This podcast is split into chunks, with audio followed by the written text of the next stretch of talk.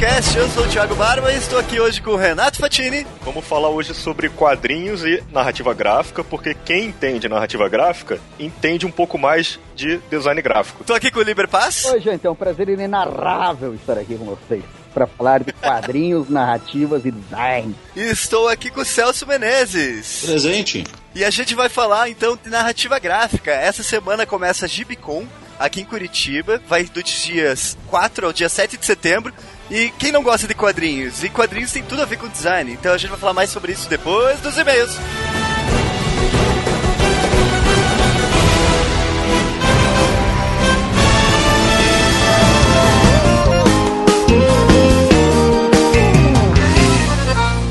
Agora responde minhas mensagens. Diz que tá sozinho e tá morrendo de saudade. Antes de ficar comigo, nunca me deu moral. Agora tô bombando e com a pegada. Elas passam mal, notícia se espalhou. Sou Bomberman, estourado Lucas Luco agora é o delícia da mulherada. Eu tô que nem o Bomberman, que nem o Bomberman. Bum, bum, bum. Eu tô aqui hoje com o Fatini. Ai, puta que Essas músicas que o Rafinha passa pra gente, cara, são umas coisas ótimas. Você tem que ouvir a trilha sonora do Rafinha, cara. Cara, é, é, tem sempre que começar o, o, o comentário cantando. Não. ah, que bom. Pois é, eu tô muito profissional do podcast agora, né? Agora eu tô até nos comentários. É, o, o, o cara tá, tá muito chato, cara. Você vai comprar a, a uma parte da clichê, né? é porque o, o, o pessoal não gosta de, de, gravar comigo, né? Eu acho. É, não, eu acho que eles não gostam de gravar, na realidade. o Hugo, o Rafael e o Zé não, não gostam. É, eles só gostam que eu grave. O Hugo só gosta que eu grave para ele chegar nos comentários e me zoar depois, né? No episódio seguinte. Acho que é mais ou menos isso mesmo. Hugo, você, você, Hugo, é um bobo. E é importante falar que esse tema que a gente escolheu hoje, é, para falar um pouco sobre quadrinhos, tem um motivo, né? É a Gibicon, a gente te, falei o comecinho, mas é a Gibicon que começa essa semana aqui em Curitiba, que vai ser é. dia 4 a 7 de setembro. Essa mania de podcast de ajustar o tema às coisas que estão acontecendo, né? é, é bom, né? De vez em quando. então, de 4 a 7 de setembro, no MUMA, Museu Municipal de Arte, no Portão Cultural, que fica na República Argentina 3430, pertinho do terminal do portão. É, na frente do terminal do portão, para quem é de Curitiba e pra quem não for, também é bem, bem fácil de achar e tal. O, o evento em si, ele vai ter desde oficina, vai ter palestra, vai ter um pouco de tudo. Fatini vai estar tá aí, né, Fatini? Sim, eu tô na Gibicon também e na sexta-feira, dia 5, às 4 da tarde, eu vou estar tá fazendo uma oficina de colorização que fica na, vai acontecer na sala digital. E no sábado, no dia 6 às 4 da tarde, eu vou estar numa mesa sobre colorização, colorização nos quadrinhos, que vai acontecer no Cine Guarani. E essa mesa vai ser comigo, com o Riamonde e o André Dutti. E mediação, olha que legal, mediação da Julia Bax. Pô, que massa. Cara, a Julia Bax fez um quadrinho muito legal que eu comprei há pouco tempo. Demais. Pô, pois é, para quem não conhece, GBCon é um evento que tá na sua segunda edição, né? Teve a 0, a 1 um e a 2. É, e é um evento de quadrinhos muito massa, vem, tá vindo gente do Brasil inteiro, conteúdo bem legal e é de graça. É só chegar lá e entrar nas palestras e tal, é bem interessante. Então o nome desse quadrinho da Julia Bax, que eu acabei de falar, é Remy. Uhum. Cara, é demais, a história é muito legal, o desenho é lindo. Muito massa. O, o, o, o Liber vai estar tá lá também, né? Sim. O Liber também vai estar... Tá, vai estar tá autografando o coisas que a Cecília fez. Isso. E ele vai estar tá numa, numa mesa sobre roteiro de, de HQ, com Jean Davi Morvan, Leonardo Melo, Daniel Esteves e Cadu Simões e o Nossa. Simões e o Liber vai mediar. É, eu acho que o Liber vai dar alguma oficina também, não sei porque a programação tá gigantesca e tá, tá. difícil de achar aqui. Tem aqueles convidados, né? Super Sim. maneiros. Pô, Renato Guedes, Rafael Coutinho, André Sim. Calimã, Sônia Luiten. Cara, a Sônia Luiten escreveu um, um livro muito legal, o Mangá, uhum. que é um, um, livro que conta a história do mangá, mas é muito legal, inclusive para quem não conhece mangá, porque ela fala muito sobre é, é, comportamento e história japonesa. Uhum. Vitor Cafage, David Lloyd. vai estar tá o Fábio Moon, vai estar tá o Carlos Ruas, é... Salvador Putz. Sanz. O Benê, vai ter, vai ter muita gente, cara. Tem, nossa. Eduardo Risso, cara. Cara, eu tô vendo isso agora, os caras estão abusando. Não, tem, tem muita gente, cara. Muita gente mesmo, assim. Vai estar o Danilo Beirute, aí o Daniel HDR, vai ter um monte de gente aí. Ibrahim Robertson, que mora aí em Curitiba, desenha X-Men, é. ó, o Lielson, todo mundo, né? Todo mundo, cara. Até o, o Paixão vai estar aí também. Vai ter um monte de gente, é, três, quatro dias só de quadrinhos. Vai ter uma festa onde toda essa galera vai estar bem louca. Vai ser muito foda. Vai ter, vai ter a Itiban, não pode deixar de falar também. Isso, vai ter Itiban. melhor loja, cara, loja de quadrinhos mais legal que eu conheço. É, é muito bom, eles organizam uns eventos muito legais, tanto de assinatura, de autógrafo, quanto só de discussão de quadrinhos, é muito massa. Porque o pessoal da Itiban, eles não só vendem quadrinhos, eles participam, eles fomentam, Sim. eles É. estimulam. Pô, eles levam os autores na loja na, pra fazer lançamento. Cara, o trabalho deles é, é- é genial mesmo. Pô, vai ter muita gente. Então, se vocês ficaram curiosos, dá uma olhada no gibicom.com.br. Lá tem todas as listas de convidados, tem os horários, tem as palestras, tem tudo. É, vale a pena, você que tá por, pelas bandas de Curitiba, vem pra cá pra dar uma olhada.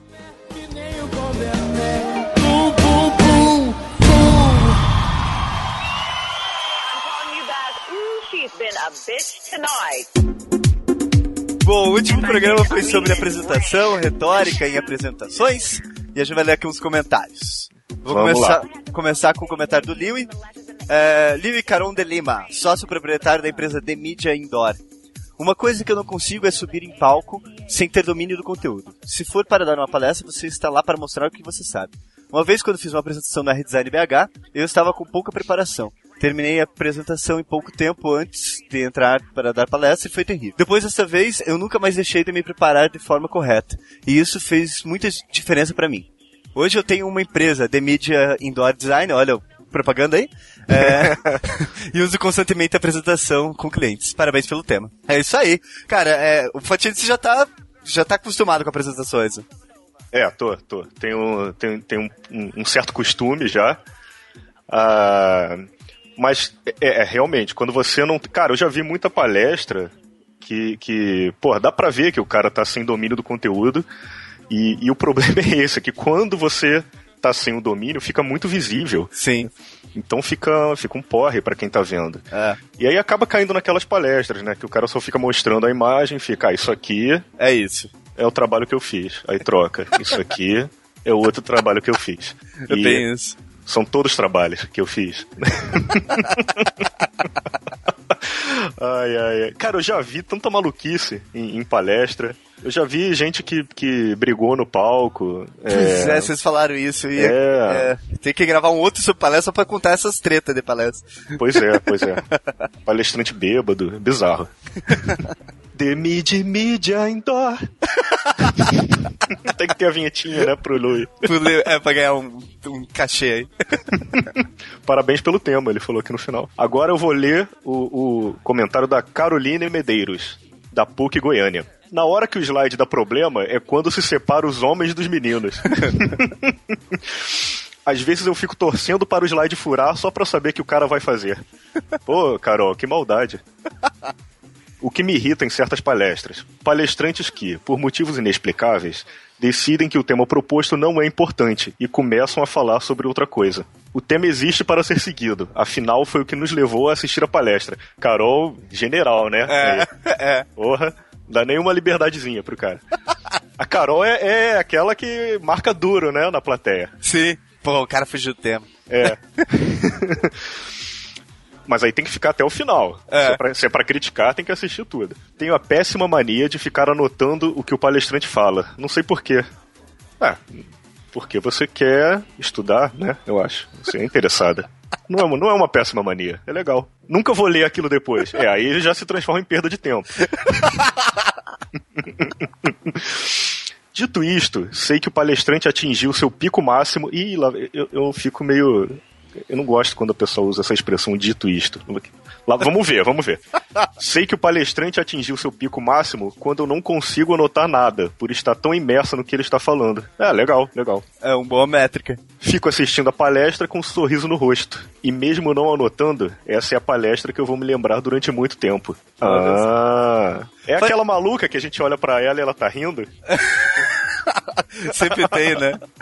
Não, não, tô brincando, Carol. O que você falou aqui tá, tá muito certo. É. É uma maneira bem legal de medir mesmo é, é quando você não consegue anotar nada, porque tá, tá tão, né, não, não quer parar de. Não quer, Justamente. não quer correr o risco, risco de, de perder a atenção no Pô. negócio ali. Fatini, você tá de parabéns, você lê muito bem. Obrigado, cara. A minha professora no CA falou isso também. o Thiago me deu uma estrelinha dourada. É, ganhou uma estrelinha dourada. Mas eu gostei dela falar que é quando separa os homens dos meninos. É, mas é verdade, às vezes acaba a apresentação que sai do ar e o cara fica tipo, agora eu não sei o que falar. É, quando. Mas é é bem chato quando acontece isso. Sim. Quando a gente não tem muita experiência também, aí fudeu, porque. É porque você já afinal- tá nervoso ali no meio, daí. Puta. É, pois é. E. Teve uma vez, acho que você até tava, Thiago, que o microfone não parava de falhar. Acho que sim. Tava... Puta, cara, como aquilo atrapalhava. É foda. E aí você. E aí tem que falar alto, e falar alto é um problema também, porque quando você fala alto, você se embanana todo. É. A língua começa a enrolar. É que você não tá acostumado, né? Gritar e tal. É, é. É, e- equipa- o equipamento normalmente tá lá pra te fuder, na realidade, né? sim, sim. Quando a gente não tá acostumado a dar palestra, a gente instantaneamente, assim, impulsivamente começa a falar alto. Sim. Né? Só- sem, sem perceber. E é o falar alto que eu acho que atrapalha bastante. Sim. Vamos lá. Outro comentário ali do Zeno Rocha, front-end engineer na empresa LifeRay. Olha só. Muito legal saber que vocês palestraram sobre dialética. Acabei de ver os slides e queria muito ter visto. Ucrainha triste. É, curiosidade maluca que eu encontrei. Aristóteles considerava Zenão da Eleia é, o fundador da dialética. Ô Zenão! Outra dica boa para quem quer começar nesse mundo é o speaking.io. Eu dei uma olhada aqui, parece bem legal. O Zeno era para ter participado com a gente desse podcast, mas é um cara concorrido, todo mundo quer ouvir ele falando e a gente cons- nunca consegue gravar nada com ele. Mas fica o convite agora no ar, Zeno, quando você quiser, vamos gravar um programa. Ah, agora eu entendi a piada do, do Zenão. É porque ele é o Zeno, ele é o Zenão. Tigulara Universidade Positivo.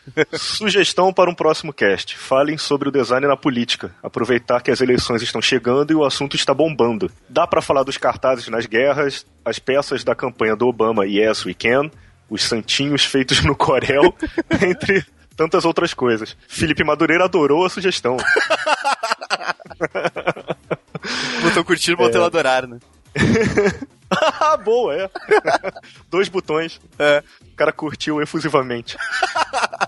Cara, é interessante mesmo. É, não, eu vou, vou, vou agilizar isso aí mesmo. Dá pra falar do Shepard Ferry, dá pra falar de muita coisa boa, assim. Aham. Me perguntaram outro dia é, sobre esse lance de trabalhar pra política, né? Aham. Se eu faria. E eu, eu, eu dei a resposta, mas eu não tinha enfrentado ainda a situação. Aí, pô, alguns dias depois chegou a proposta. É, pra mim chegou uma proposta semana também. E eu não aceitei. Eu acho que assim, você pode aceitar se for um político no qual você acredita e aí você tá querendo é, colaborar pro cara ser eleito, né? Porque você acredita na, na filosofia do Aham. cara, acredita nas propostas. Então, beleza, você tá participando da campanha, acho ok. Agora, é. hum, a pessoa que fez a proposta não queria me falar Qual era o político? qual era o político. Aí, aí, aí eu falei assim: só pode ser um filho da puta, né? Aí ela falou, é. É, e aí foi meio, é, pois é, hum, pois é, não pode falar porque é mais ou menos isso aí. então não fiquei sabendo quem é e, e também não, não topei. Pô, digo, a, a ideia foi boa, a gente vai tentar agilizar um programa sobre isso sim. Vamos ver se vai sair. Aham, e hum, a campanha do, do Obama é o, é o Shepard Ferry. É, né? ele mesmo. Legal, dá pra falar dele, bacana. Eu tenho um livrão dele, uma ah, bíblia. puta, eu, eu ainda não tenho. É muito massa, muito Livro- massa. esse livro é maravilhoso, cara. É, é o Supply and Demand que eu tenho. Maneiro. Uma apresentação bem bacana que eu vi e que vale a pena comentar foi a do Gaveta no R360 aqui em Curitiba. Em sua grande maioria, a apresentação foi igual às outras, com slides de apoio e o Gaveta falando. Porém, no final teve um monólogo, onde o Gaveta falava com ele mesmo, que já estava previamente gravado. Sei que esse formato não é muito prático, já que além de decorar o que você vai falar, ainda tem que se preocupar com o tempo exato que vai falar. Mas foi bacana para quebrar a monotonia. Foi massa. Foi muito engraçado. Foi. Eu achei massa porque, assim, a apresentação do Gaveta, nessa apresentação, assim, no final ele mostrou, tipo, um pouco de tudo que ele fazia mesmo, assim, tipo, essa, esse volta que ele deu falando com ele mesmo foi muito legal, essa chave de ouro, assim, final. Uhum. E, é, e, e, como ele tava falando de, porra, de edição, uhum. e, e, isso daí foi meio que pra mostrar, né, um pouco da magia da edição. Sim, bem isso. É bem isso. Nossa, foi, foi, foi ótimo na hora. Foi, foi bem eu, Na hora. Na eu... hora foi ótimo. Mas, ô Fatini, você está aqui hoje por quê mesmo? Ai, caraca. No, no última leitura de comentários, a gente deu o um comentário da Fernanda, dizendo assim, adoro que o Fatini participe porque acho a voz dele sensacional. E a gente não ia fazer nada, mas o Fatini comentou embaixo. No próximo, a gente grava uma poesia e um boa noite para Fernanda. Então, eu deixo o microfone aberto para o Renato Fatini. Olha, vocês não sabem falar o nome da Fernanda, gente, é Wojcik. Ah, então, ó. Pronto, Fernanda Wojcik. Agora faz uma, uma poesia para ela. É, é, é polonês, eu aprendi por causa do Papa. Ah, olha só. Voitila. é, é que é. Voit. Não é Voitila, é Voiti, Voitija. Voitija. Voitija. É. Ah, eu achava que era Voitila. Eu sempre falei Voitila. É. é Voitija e Voitik. Ó, é um dos poemas mais bonitos que eu conheço. Então eu escolhi esse aqui para ler pra Fernanda. E, e para quem mais quiser também. é, não, todo mundo tem que desligar agora. é, por que não, né? Para a Fernanda e para todos os outros ouvintes e, é. e ouvintas.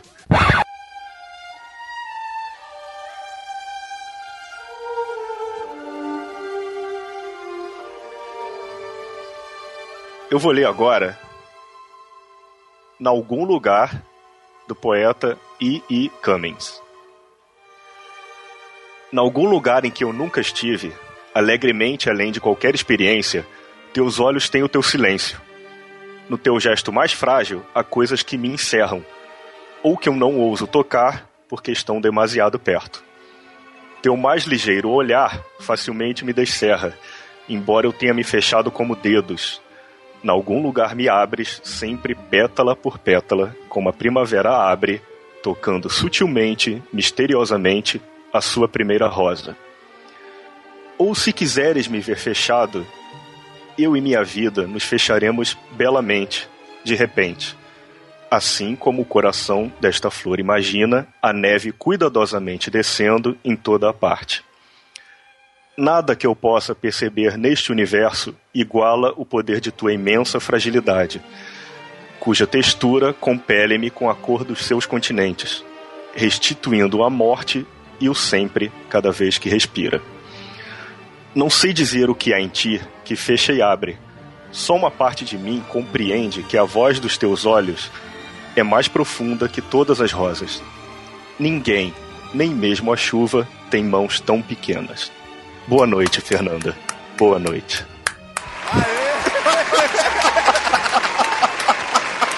muito bom, muito bom, é isso aí.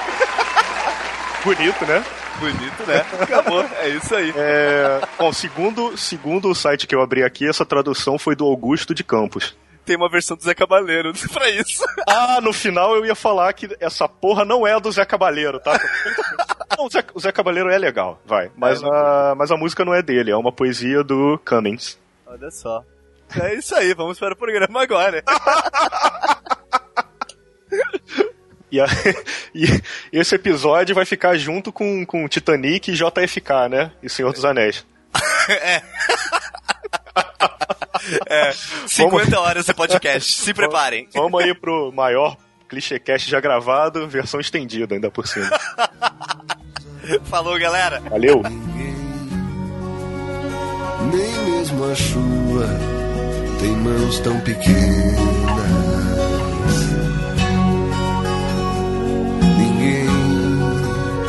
Nem mesmo a chuva tem mãos tão pequenas.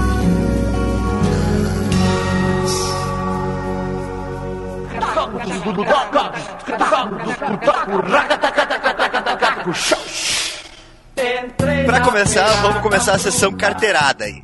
Vamos começar com o Celso, que é novo no ClichêCast. Tô aqui na, segurando na minha mão o João Box, quadrinho de Celso Menezes e Felipe Massafera. Fala um pouco sobre isso, fala um pouco sobre você, Celso. Opa, é. Bom, queria dar oi aí pros ouvintes. Então, eu sou. Eu sempre quis fazer quadrinho, né? Sempre foi um sonho, é, desde moleque, de fazer quadrinhos. Eu cresci é, por sorte, meu pai ele tinha uma coleção do, do Spirit, de várias coisas do Will Eisner, então eu cresci vendo coisas muito boas. Tinha uma coleção da Heavy Metal também. Então sempre Nossa. vi eh, tive boas referências, né? E aí, durante muito tempo, eu pensei em entrar nesse mercado, mas era um mercado. Ainda é, né? Mas antiga, há um tempo atrás era muito mais complicado você entrar nele. Só que por causa do PROAC aqui de São Paulo, isso virou uma realidade. É, eu participei do primeiro PROAC de quadrinhos, que o governo do estado de São Paulo é, bancava 10 projetos.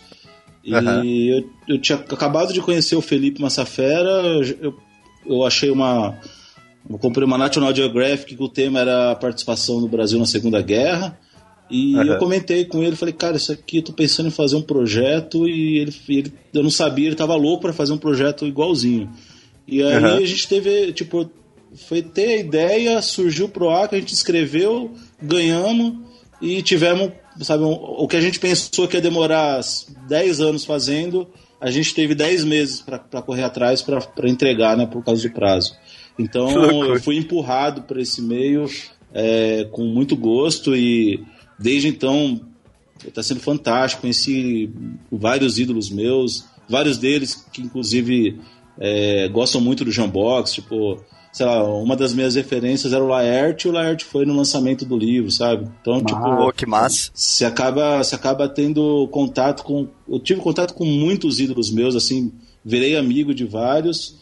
E, e assim, é, é um cartão de visita, né? Você tem um, um quadrinho impresso, é um cartão de visita, e, Aham. e- e se ele for bem feito, é, vai ser uma coisa que é, as pessoas vão já vão te olhar com, com bons olhos, né? Então, é, como eu tava, é, até comentei com, com o Renato hoje que o Gustavo Machado era um ídolo meu de infância, o de De Volta para o Futuro, para mim um dos maiores marcos da- dos quadrinhos nacionais, um negócio fantástico mesmo. E, e eu falei, putz, eu queria tanto trabalhar com ele. Aí eu mandei um e-mail para ele, coisa assim. E ele já conheceu o Jambox, falou, cara, vamos fazer uma coisa junto tal. Então, realmente, assim, do, do, do zero comecei e já comecei muitíssimo bem. Assim, esse projeto deu tudo certo, graças a Deus. E, e, Pô, que massa. e é isso aí. O, o- você falou, é, pro- é PROAC? O que, Ah. que é o PROAC? Se eu não me engano, ele significa Programa de Ação Cultural. Inclusive, quando Aham. no primeiro, no primeiro, na primeira vez que teve, chamava PAC. Mas aí, como o governo federal também criou o PAC, eles acabaram PAC. mudando para PROAC. Mas é um, é um programa Legal. que, que é o maior programa de incentivo de quadrinhos da história do país, porque todos os anos, é, há cinco ou seis anos, eles dão é, por volta de 100 mil reais, é, não é mais de 100 mil reais, acho que 200 mil reais para produção de quadrinhos nacionais. Eu sei que nesse período já foi mais de um milhão de reais, é, é muito dinheiro para quadrinhos, né, para ser ser feito quadrinhos no, no país, uma coisa que não existia. E colocou muita gente que queria fazer quadrinhos e não podia, muita gente que fazia quadrinhos e não conseguia publicar, é, até, até veteranos mesmo, porque é difícil publicar aqui, né? E, e veteranos voltaram a fazer quadrinhos por causa do PROAC, então é um, é um programa Legal. fantástico mesmo, que está aí, tá aí até agora. Esse ano, inclusive, é, é muito legal porque vai ter 20 premiados, até então eram 10 premiados por, por ano. Pô, que massa. E parece que assim, eu, não, eu não quero que, que soe como propaganda é, política, né? É, mas é- Aham. é, é, é uma coisa, é um fato mesmo. Assim, quem faz quadrinhos, principalmente em São Paulo, é, sabe da, da importância disso. Se você for pensar, é, durante esse período foram mais de 60 quadrinhos que foram criados. é, vários deles, inclusive o Jambox, só, só existe por causa do PROAC. Porque se não Massa. fosse o PROAC, não teria como ter feito. E tem quadrinhos fantásticos, como o Bando de Dois, do Danilo Beirute, por exemplo. Aham. É, é um quadrinho de excelente qualidade que também foi premiado com o PROAC e tal. Pô, Maravilhoso, massa. tá aqui na minha lista de, de referências. É, é, um, Também tá. é, um, é um livro, nossa, é fantástico esse livro. É, É, pro, fantástico. pro, pessoal, pro pessoal entender a importância do negócio que o, que o Celso estava falando aí, é, essa graphic novel de De Volta para o Futuro, foi, ela foi feita pelo Gustavo Machado e pelo Napoleão Figueiredo nos anos 90. O roteiro foi do Marcelo Cassaro, não é isso, Celso? É, Eu acho que foi. é, cara. o Marcelo Cassaro, que depois ficou bem famoso com o Holy Avenger. Aham. E aí o pessoal né, pode pensar, pô, é, é quadrinho dos Trapalhões e tal, será que é bom? Bom, o De De Volta para o Futuro, como o nome já diz, né? Não vou explicar o que, que é.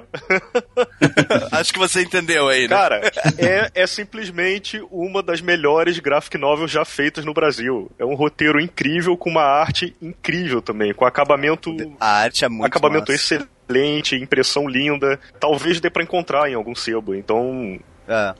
uma É dica. engraçado, Renato, que eu que eles produziram também é, a equipe do que fazia a revistinha dos Trapalhões, as aventuras dos Trapalhões, era muito boa era, e era muito legal que eu imagino que você deve ter visto, deve ter tido ou tem Uhum. até hoje. É, cada edição era sátira de algum filme, né, tal, tipo, Aham. Didi Cop, aquelas coisas todas.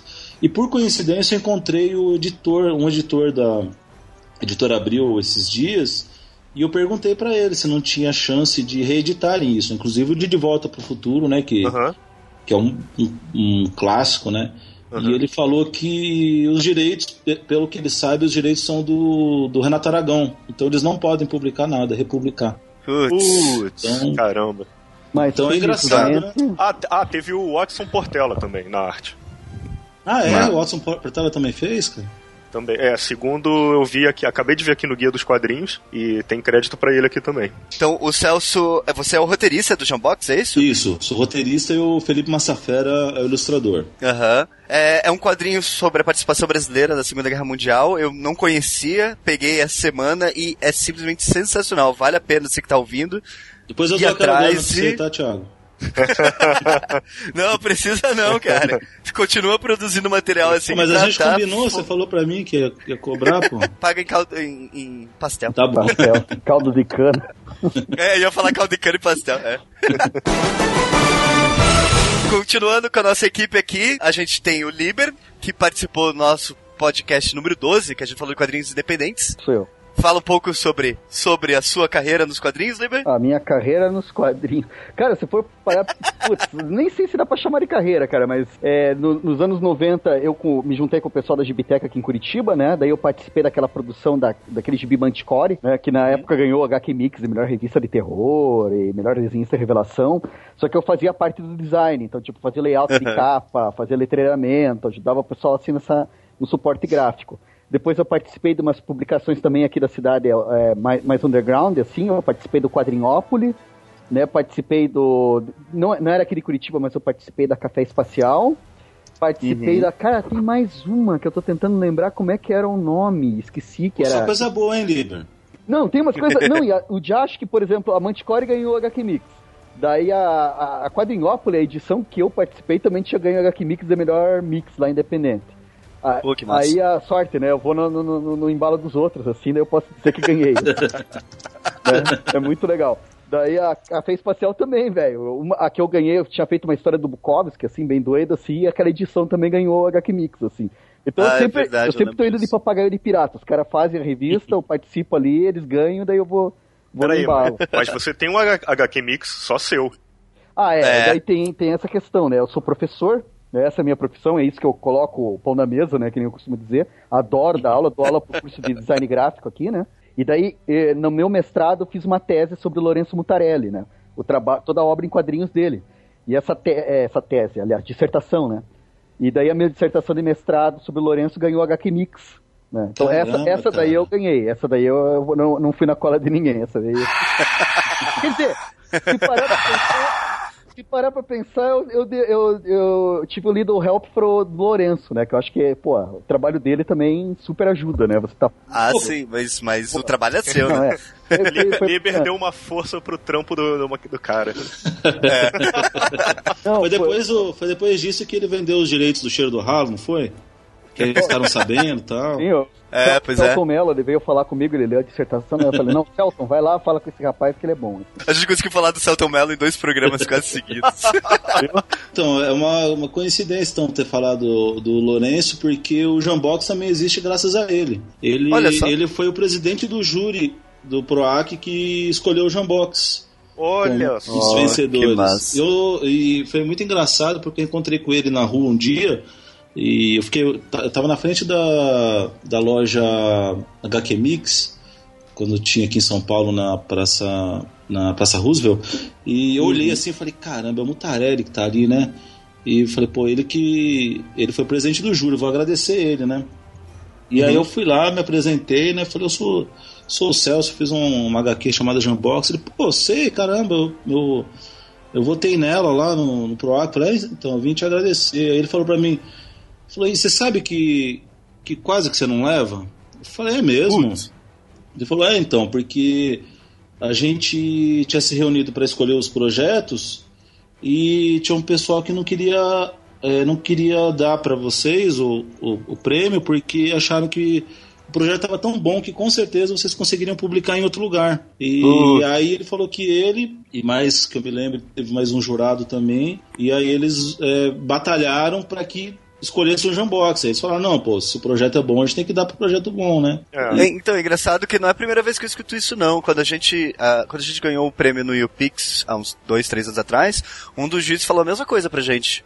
É, que tipo, ah, vocês iam dar um jeito de se virar sozinhos, não Cara, precisariam do prêmio. Eu fui no, Ipu- no IPix esse ano, também vi lá o, o- a disputa que teve, e lá no microfone o, o- um dos, dos jurados lá falou a mesma coisa, falou isso também.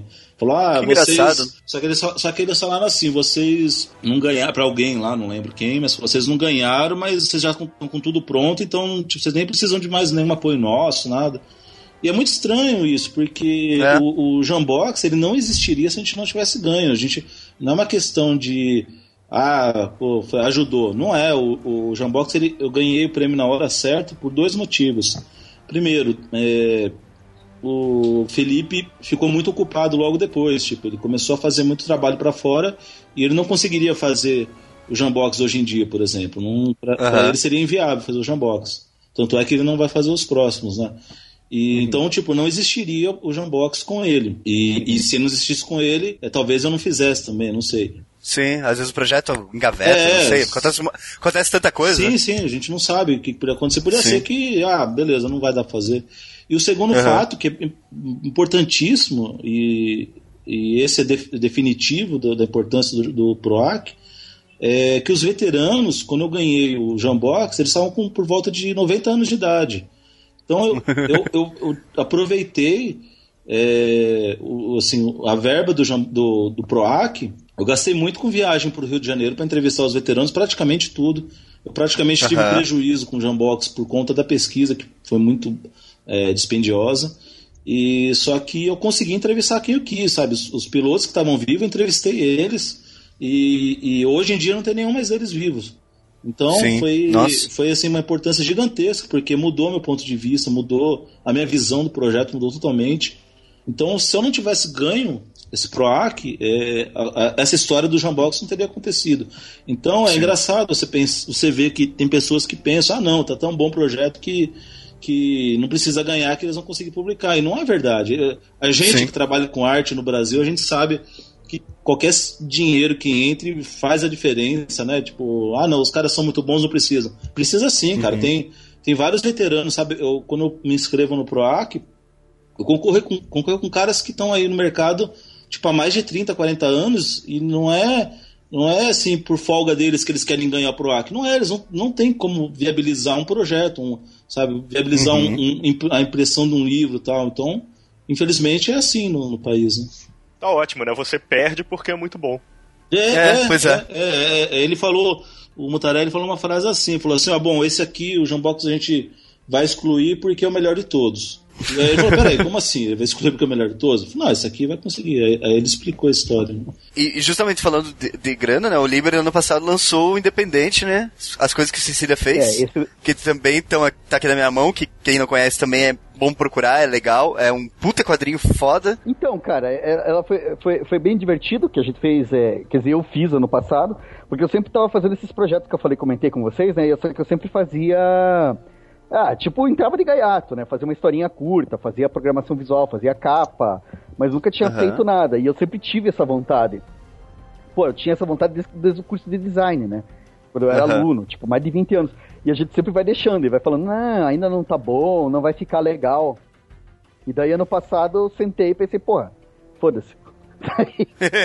Comecei a desenhar, daí eu pensei, ah não, mas o desenho tá ruim. Vai ficar ruim mesmo, Dani, vamos fazer. Não, E daí publiquei, cara. E tipo, porque daí tinha os projetos, porque tem muito caminho hoje pra você fazer, né? Você pode. Aham. eh, ter- tem esse PROAC, por exemplo, que, eu- que eu acho que eu, você tá falando que foi um puta negócio, um puta impulso, né?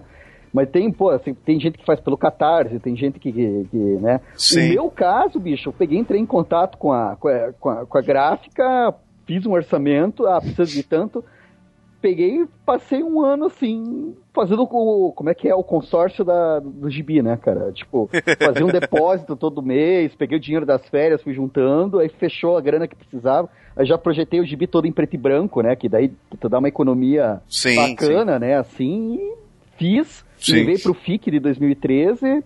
Aí deu uma repercussão legal que eu não sei como que deu, assim, mas tipo, espalhou assim. Daí saiu em seleção, né, da, da super interessante dos 10 melhores gibis do ano, que o, que o camarada Aham, lá tinha lido. E eu nem conheço o cara, tipo, isso eu achei mais foda. Não sei como é que o gibi chegou na mão dele. Ah, isso que é massa, É, né? Não, essa- essas coisas foram legais, assim, daí deu, uma resposta bacana, aí depois que, que, tipo, foi realizar sonho, assim, sabe aquela coisa, tipo, ah, sempre quer fazer, quer fazer e nunca fiz. Aí eu fiz, aí esse ano até agora eu, eu tava num estado de torpor, né, vegetativo, né, e sabe quando tudo tá bom, assim, sabe quando tudo tá beleza, você tá namorando, você tá feliz, as coisas estão bem, ah, o teu gibi o pessoal tá comentando e você não faz nada, daí você fica, aí tô, tô fazendo, daí eu tava fazendo doutorado, daí eu pensei, ah, vou fazer as coisas, tô de boa, tá tudo lindo, Walking on Aqui- Sunshine. né? é, sa- Sabe aquele papo, o- o- ostra feliz não, não, não faz pérola? Essas merdas, assim, cara. Raindrops keep falling on my não, head. é- Aí aconteceu uma coisa muito boa, que foi o ano de 2014, né, cara? Porque de- Aham. depois que o Brasil perdeu de 7 a 1 lá pra Alemanha, Nossa. cara, a minha vida melhorou muito, porque daí minha namorada me largou, é, tipo, o Brasil perdeu, a gente humilhado. Aí, tipo, ah, eu fiz artigo, não foi aceito. Aí começou a dar uma série de reveses, assim, e, tipo, entrei naquela vibe que você fica mais criativo de novo, né? E, tipo, É. pô, você começa a levar soco na boca, assim, daí você pensa, pô, acho que, acho que eu preciso escrever a respeito, assim. Daí eu tô em movimento, cara. Tá, tá legal, assim, tá maneiro, assim, cara. Tá bem- Né, né Liber? É, é a catarse da alma. Cara, eu, eu acho assim que, tipo, acho que você escreve mais quando. O, o Lourenço que falava isso também, cara. Ele, é, a gente pergunta pra ele, pô, mas você acha que o artista, ou a criação. Porque tem um monte de gente foda que, que faz o trabalho. Pô, o Bukowski mesmo, pô, o cara tinha uma vida de merda, né? Tipo, o cara era Uhum. super noiado e tal. E daí a gente perguntava pro, pro- pro- o próprio Lourenço, né? Pô, o cara tem, tem, tem um passado assim meio. né? A história dele é complicada, assim. E daí a gente perguntava, pô, mas você precisa sofrer feito um lazarento pra, pra, pra escrever, né? Aí o, o Lourenço, eu- cara, eu não, não vou pôr as palavras na boca dele que eu não me lembro direito, mas se eu não me engano, ele disse uma coisa assim, do tipo, não sei, mas parece que sim. Mas ó, quer ver? Tem uma passagem que eu acho muito massa no Mochileiro das Galáxias, que ele conta assim que a, a poesia mais linda nunca foi escrita. Porque. E foi por isso que foi proibida a viagem no tempo. Assim, porque o cara tava numa depressão foda da vida e ele escreveu a poesia mais linda do universo. Aí no futuro alguém teve a ideia de voltar no tempo e dar um papel muito massa pra ele, pra ele escrever, tipo, no papel, assim, fazer propaganda, né? Tipo, a poesia mais linda do mundo foi escrita no papel chamequinho, sei lá. Aí quando eles voltam no tempo e dão papel pra ele, e ele fica uma sub- super celebridade, ele nunca fica triste e nunca escreve a poesia. é foda, Cara, não, é é, bem foda. tem umas coisas assim bizarras, cara. Tem um negócio assim, sei lá. Cara, engraçado, isso não funciona comigo. Eu, eu, eu não consigo trabalhar quando eu tô triste. Eu também tenho algum Eu- problema, viu? Eu trago, eu trago a tristeza pra todos os meus âmbitos. assim. É, e, e se eu trabalho quando eu tô triste, eu acabo fazendo uma coisa muito feliz. Eu acabo fazendo o oposto. Engraçado, né? Não, é um, é um É. troço doido, cara. Eu não sei, cada, ca- cada um, cada um. É tipo assim, é, eu acho que eu me obrigo a trabalhar quando eu tô deprê, assim, tipo, tem, tem um outro Aham. sabor, assim. E quando eu tô Sim. bem, tipo, eu faço o trabalho de boa, assim, tipo, eu não fico questionando. Sabe? Eu não sei, é um troço engraçado. Daí entra até essas questões, por exemplo, a gente, é o programa que a gente fala de design, né? E fazer uma história em quadrinho, por exemplo, a gente tava conversando aí com o Celso, você vai ver que envolve a questão de você pensar na, na distribuição, na produção, eh, aspectos econômicos, se você vai conseguir ou não publicar o gibi, se você vai conseguir distribuir ou não, vai conseguir imprimir ou não, mas também entra pesquisa, por exemplo, no trabalho do, do, do, do Jambox, é, é óbvio, assim, é, um, é uma pesquisa cavala, assim, que o cara fez, assim, e tem essas questões que eu acho fora também, que são a, é, a motivação pro roteiro. Porque tem frases, a Cecília foi um trabalho engraçado, cara, porque tinha frases que vinham na minha cabeça, assim, que, que o ano que eu fiz, produzi a Cecília também, eu tava meio largado, assim, tipo, foi aquele ano dele, Uhum. de encruzilhada, e teve muita coisa que eu escrevi lá, que depois as pessoas, às vezes, elas escaneavam o trecho, colocavam no Uhum. Facebook e me marcavam. Aí eram umas frases, assim, tipo, ah, sei lá, cara, ela falava alguma coisa, e daí a galera pegava, marcava e colocava. E era o tipo de Sim, frase sim. que tinha aparecido, assim, tipo, de eu ficar relembrando coisa, pensando, ah, se eu tivesse dito aquilo, ou imaginando conversa, assim, sabe? Tipo, Sim. e a mo- motivação por trás de tudo era o que? Era incerteza, era especulação. Aí entra esse lado, sei lá, meio, meio subjetivo, assim.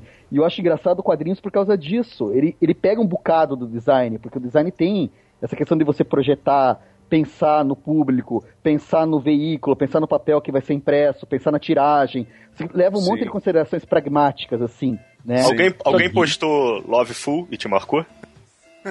Love... Cara, a Love Full foi engraçado porque teve um amigo meu que, na época que eu tava é, fazendo o material, assim, tipo, depois que eu terminei, eu mostrei pra algumas pessoas, pro Renato e pro, pros amigos aqui. E esse cara, quando ele leu, ele chegou pra mim e falou, cara, você, você cita Love Full, cara. Love Full é uma coisa muito legal, você tem que explorar isso na divulgação. Aí eu fiz a trilha sonora e tal, e, cara, tem uma galerinha, cara, que, que, tipo, um- pessoalzinho que vinha e falava, pô, Love Full, é, não sei o quê. E daí tinha aquela questão da Love Full, você tá falando do Cardigans? É. do Cardigans, velho. Porque, Ah, tipo, cara, a, a menina, a história, uma das, das coisas que acontece no começo, ela tá no, no carro e toca Love Full e daí, tipo, dá um insight dela, pô, eu escutava quando era menina. e daí ela começa a falar, ah, aquela época, daí ela começa a pensar o que aconteceu com as meninas e blá blá, e daí vai, né? Pô, também foi uma música que me marcou também, que legal. Olha só. Cara, não, a trilha sonora dos anos 90, assim, é que, tipo, não é. Não sei se é a trilha, se a música que é boa, ou de novo aquela coisa. A gente vivia um é- uma época, tinha uma situação e a música tá associada com aquele momento. Uhum, sim, sim, sim. justamente. E, tipo, a música é tua, cara. Tipo, a, a Uhum. Love Full que você tem é só tua, né? Tipo, Uhum, você que sim. vai saber as associações que você cria. Só que daí quando eu coloco na minha história, acaba, você acaba projetando, né? Na história das Sim, suas sim. coisas. Funciona, veja você. E- É, pois é. e pra terminar nossa sessão de carteirada, o último integrante do time, Fatiri. Dando continuidade, então, à maior introdução da história do ClichêCast. Eu tava pensando, cara, até agora, só introdução. Foram É. uh, 30 minutos até agora só de introdução.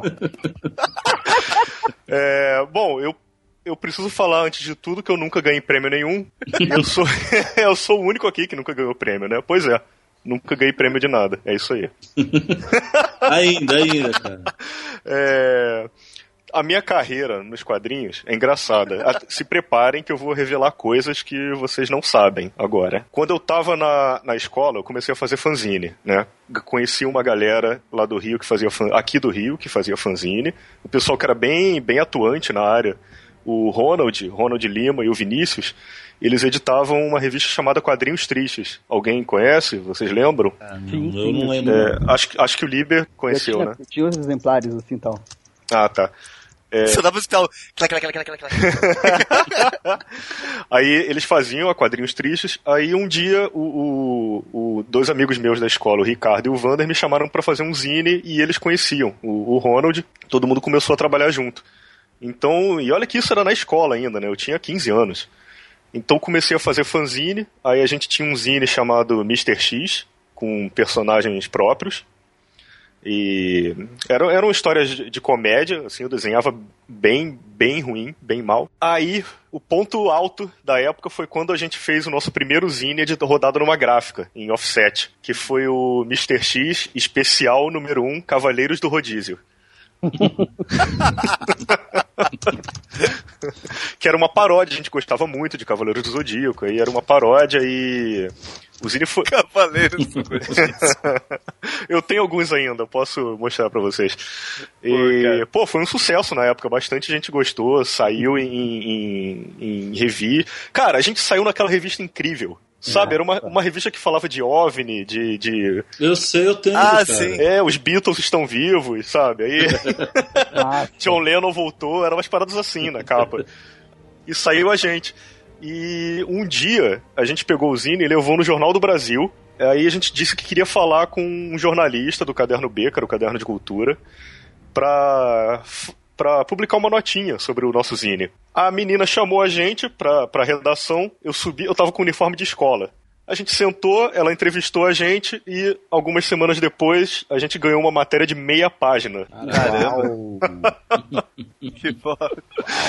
É, cara, e depois disso eu f- é, foi o auge da minha carreira quando eu fiz o quadrinho do Tiririca. Ah, como assim? Sério. Como, como que Eu fiz é? um- Fala, É. fala direito isso aí, rapaz. É, pois É? é. Ponto alto da Eu sua tava vida, fala, cara. Eu tava desprevenido, cara. Pois é, era carnaval no Rio de Janeiro, ia sair uma edição especial do Tiririca na Mangueira e eu desenhei essa história. E, e Cara, ganhou essa frase foi muito boa. Era carnaval no Rio de Janeiro, ia sair uma edição do Tiririca na Mangueira. Eu desenhei, ajudei a escrever o roteiro, o Ronald desenhou comigo e sabe quem participou também dessa revista? André Diniz. Falo logo. O grande André Diniz. Cara, Falo logo que o André Diniz fez Tiririca na Mangueira com a gente. E o André Diniz ficava puto da vida porque a gente não fechava o traço e ficava muito difícil dele colorir com o baldinho. Você tem isso ainda? Tenho. ah, que massa. Cara, isso, aí- isso aí o André Diniz esconde essa informação, hein? É claro, né? Olha, só no currículo Aí- dele ele não põe não, cara. Cara, não, e, e ele ficava trabalhando, é, é, colorindo a revista e, e tudo. A coisa que ele mais falava era, gente, assim não dá. Assim não dá pra trabalhar, gente. Assim não dá. Aqui, ó, tá aberto o traço aqui, gente. Aqui, ó. Tá vazando a tinta, não dá pra pintar. depois disso, aí depois disso a gente fez a revista do Planet Ramp. Pô, Caramba. eu tenho, cara. É, então, eu desenhei. Tá aí. É, só. Participei de, de três números. Eu fiz uma capa. Eu fiz uma capa do 2 ou do 3, não lembro. É, cara, tudo isso eu tava na escola. Caramba. Eu fazia a revista do Planet Ramp com 17 anos. Minha mãe adorou. eu fiquei com Minha medo. mãe botou no- Não, na Eu parede. fiquei com medo, mas ela adorou. Eu me formei em design, eu esqueci um pouco o- a parte de quadrinhos, né? Porque eu gosto de fazer muita coisa diferente. E lá pro ano de 2007, mais ou menos, um amigo meu que trabalhava com quadrinhos para os Estados Unidos perguntou se eu queria fazer um teste para colorista. Eu fiz o teste e passei é, a colorizar as revistas da editora Devil's Do, que é uma editora americana, e depois eu fui colorista da Boom Comics. E a Boom Comics eu ainda faço alguns trabalhos para eles agora como capista. Aí eu fiz a, eu fiz a capa do Adventure Time, que eles estão editando, e do Regular Show. E como colorista, cara, eu, eu, eu colori um monte de coisa bizarra, algumas coisas legais e um monte de coisa bizarra também. Tipo, Chuck, o boneco assassino. Ah, o na quê? pa- Quadrinho do Chuck? Quadrinho do Chuck, é. Caramba. É, colori G.I. Joe, que foi legal. Eu colori a minissérie do, do, do Ninja. É, The Ninja. esqueci o nome. O Ninja do G.I. Joe. Ah, Storm do- Shadow. St- Storm Shadow, É, é. o Storm Shadow e essa revista foi, foi roteirizada pelo Larry Hama. Larry Hama, que era é, o ex-editor da, da Marvel e, e roteirista. Algumas revistas do, do- de zumbi, algumas revistas de Cthulhu. essa foi Que minha massa. carreira em quadrinhos. Que foda. E agora eu estou voltando. Ah, é? Ah, é? Sim, sim. Pô, mas só falta o prêmio, então, porque a, a carreira é bacana, hein, cara. Tô- tô enquanto você vai falando aqui, eu tô, tô fuçando aqui, pô, tem um. Fora esse, fora esse do Tiririca aqui que eu tô com medo de. Esse eu acho que não tem online, mas o, o, o Cavaleiros do Rodízio, um tempo atrás eu achei algum maluco que escaneou e colocou online. Caramba. Mas qual que é... tinha- tinha Eu fiquei vender, curioso. Tinha pra vender no Mercado Livre por 10 reais. Eu fiquei curioso. Qual que é a história do Cavaleiros do Rodízio? Cara, são várias histórias e hum, você vê que é uma coisa. Cara, é bem, é bem come- um um humor da época, assim, de quando a gente tá na escola, porque é aquela sequência de piadas, sabe? Que todos os quadrinhos têm piada. então o time horrível, assim, pra piada. que a gente quer colocar todas as piadas que a gente pensou na mesma história, sabe? Que E massa. são, cara, são, são 32 páginas com histórias maiores, histórias de uma página, histórias de, de cinco páginas. Aí tem, tem página só de piada. Então essa foi a introdução. Vamos para o tema agora.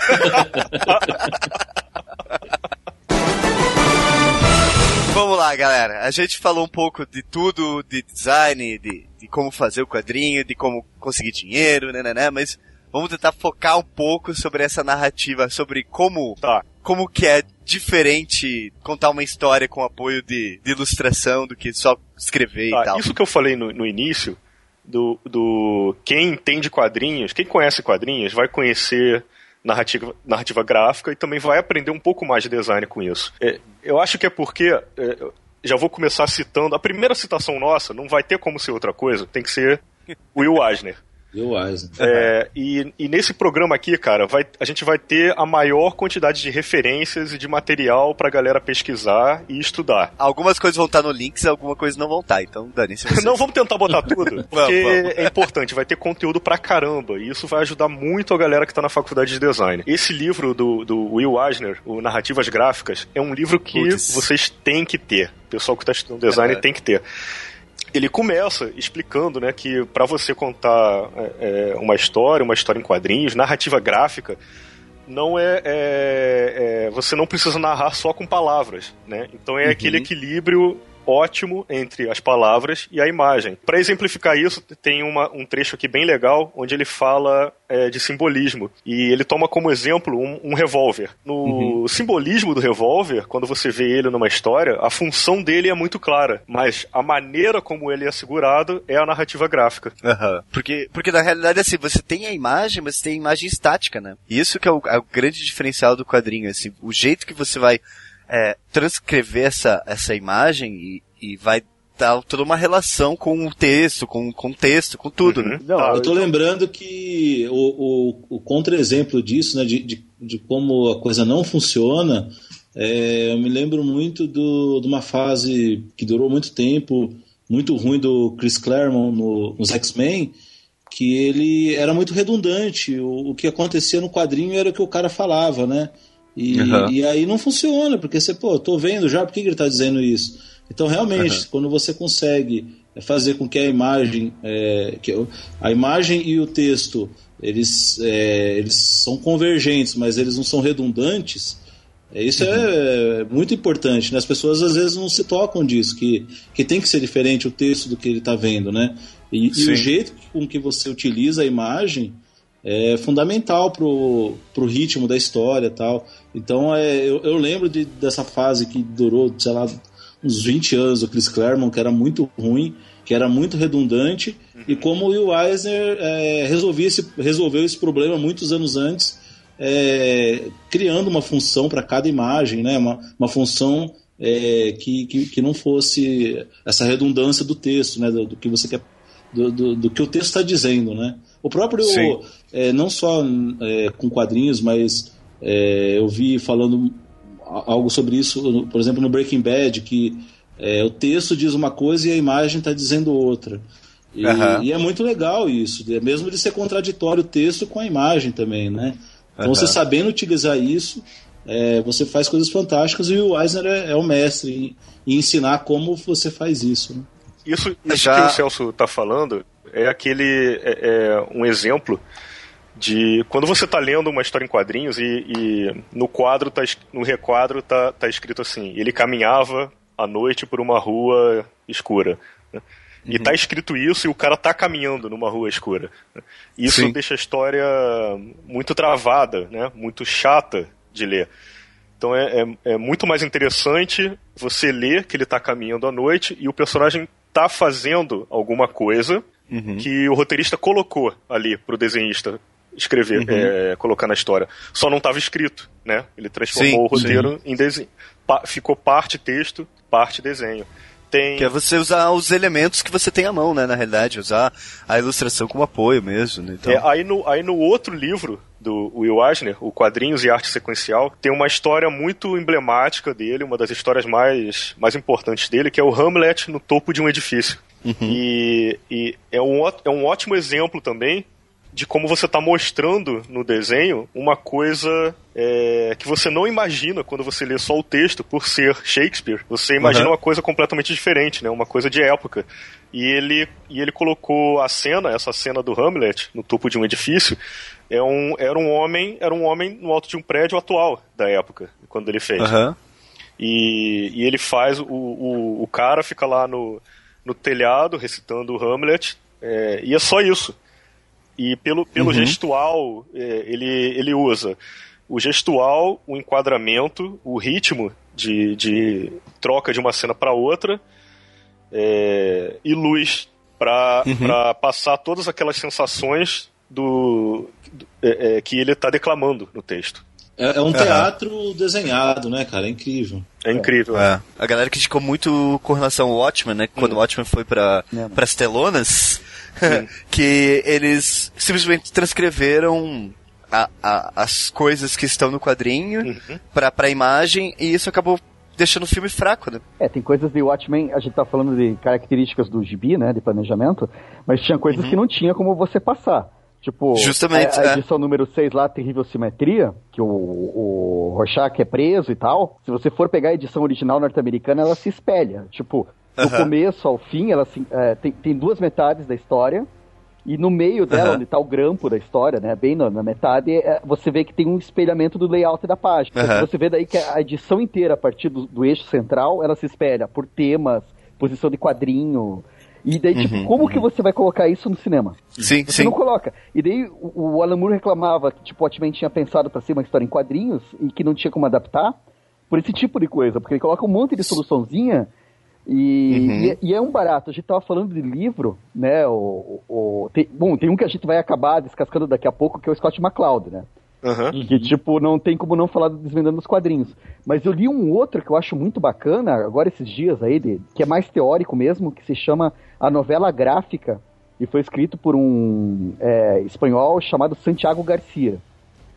E o bacana é que ele pega a história dos quadrinhos, só que em vez de fazer aquela narrativa xarope, ah, no ano tal publicaram tal coisa, é, tipo, não, ele vai contando o que, que é a história em quadrinho, o que, que é a tal da novela gráfica, e ele vai fazendo considerações sobre o que, que é produzir uma história em quadrinho em cima da história dos quadrinhos.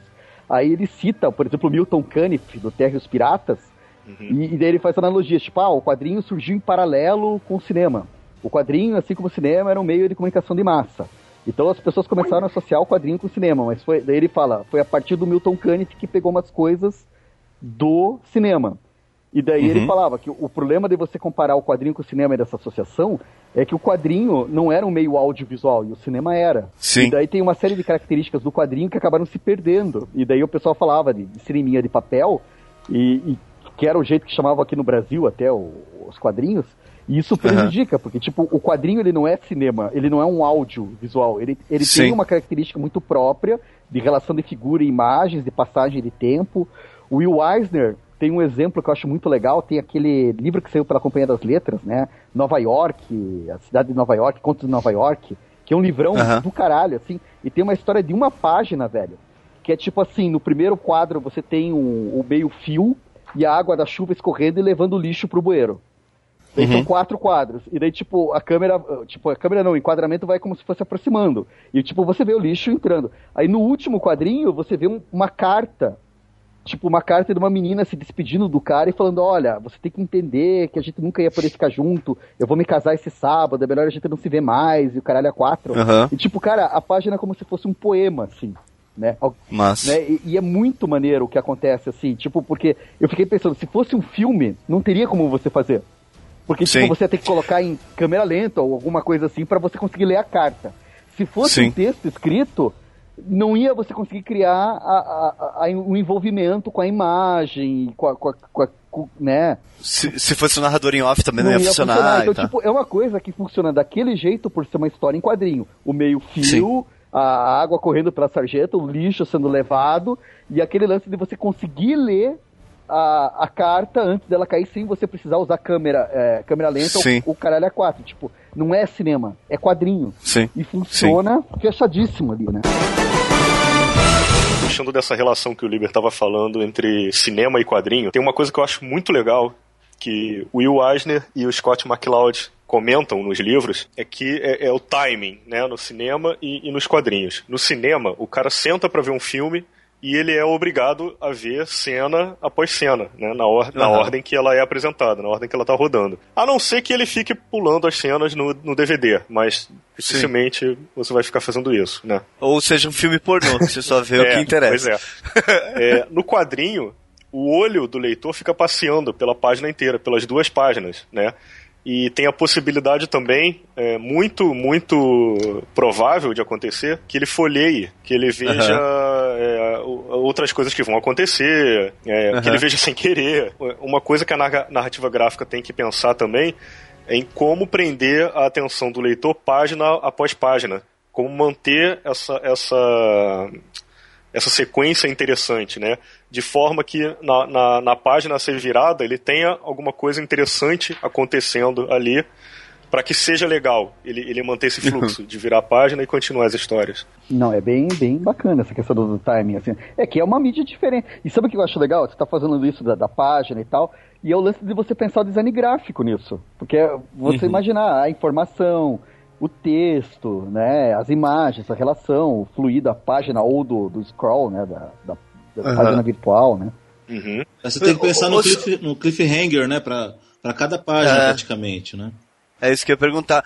Ô, ô, Celso, você, você fez o, o, o roteiro e tal, você já pensava co- como seria essa, essa posição no- dentro das páginas sim, e tal? sim, sim. Tanto é, tanto é que eu, eu pensava nisso porque eu também pensava muito na- nas páginas splash, né? Que, que iam tomar duas, duas páginas Uhum. normais, né? Então, para essa página splash bater, é, o número de quadrinhos tinha que ser tinha que ser o certo, né? Não podia ser uma página mais, uma página menos. Então, Aham. e, e também você tenta, né? Não, não que você consiga sempre, mas você tenta evitar isso que vocês estavam falando de. É, do, acho que era o Fatino que estava falando de, de pular páginas, né? Você vê o que está adiante. Numa dessas você entrega uma coisa, eu acho muito chato quando você está na página. está com a página aberta, duas páginas, né? E você vê sem querer a resolução do que vai acontecer na página seguinte quando você abre, né? Então, Aham. é, é, eu, eu, tento, né? Não é sempre que a gente consegue, não- tem, tem vezes que não dá mesmo. Mas, por exemplo, se for uma coisa muito impactante, tentar jogar para outra página escondendo, né? E tem- então, então tem um trabalho, sim, pelo menos eu, eu faço esse trabalho de, de pensar na página. É muito engraçado, porque quando a página chega depois, sempre tem alguma coisa que você não falou, caramba, não tinha pensado nisso, não, né, não tinha pensado que ia ficar dessa forma, sabe? Muito, é, no caso do Felipe, é, acho que todas as surpresas que eu tive foram boas, assim, não, é, não foram, não foi um negócio, putz, que merda que ficou. Não é. Ele conseguia, ele pensava, até porque como ele é ilustrador, né? Ele pensava muito nisso também, né? Então ele resolvia muito bem os problemas, né? Mas é, mas como roteirista, muitas vezes é, eu me surpreendia com, com a diagramação da página, o layout que ela ficava. Por mais que eu descrevesse no roteiro, é, sempre tinha alguma surpresa, sabe? É, é, não sei, dois quadrinhos que. duas páginas que na minha cabeça estavam de uma forma, você, quando você abre o livro e vê elas ali, elas criam. Um, aí o Felipe tinha, então, tinha esse trabalho. Se, se elas não dialogassem, ele tentava criar um diálogo entre uma página e outra, tal, né? Então é, é, é muito pensado o layout da- das páginas. É, primeiro eu tento pensar e com certeza o ilustrador depois tenta resolver isso da melhor forma. Tem uma Aham. coisa muito interessante que acontece entre o pessoal do design gráfico e que, que eu vejo bastante. O pessoal é muito apegado a, a regras, né? A metodologia. Então, só que tem uma dificuldade grande de, de interpretar as regras. Então, é, por exemplo, tem aquela regra assim: a leitura é da esquerda para a direita, né? Aham. mas o pessoal não se toca que é a leitura é da esquerda para a direita. Quando você abre uma folha dupla, o seu olho ele pula primeiro na direita. Ele vai Hum, imediatamente para o lado direito, depois é que vai para a esquerda. Então, é, é, uma vez eu estava fazendo um folheto, é, come- começo de carreira, né? Aquela época que a gente faz folheto. Aí, aí a cliente é, brigou comigo, porque o folheto abria e o principal, a ilustração principal dele, estava no lado direito. E o texto coloquei no lado esquerdo. E aí ela falava, ela não era designer. E- mas ela achava que conhecia, né? E aí ela falava, não, mas a leitura é da esquerda para direita. Isso daqui, o principal, tem que estar no lado esquerdo.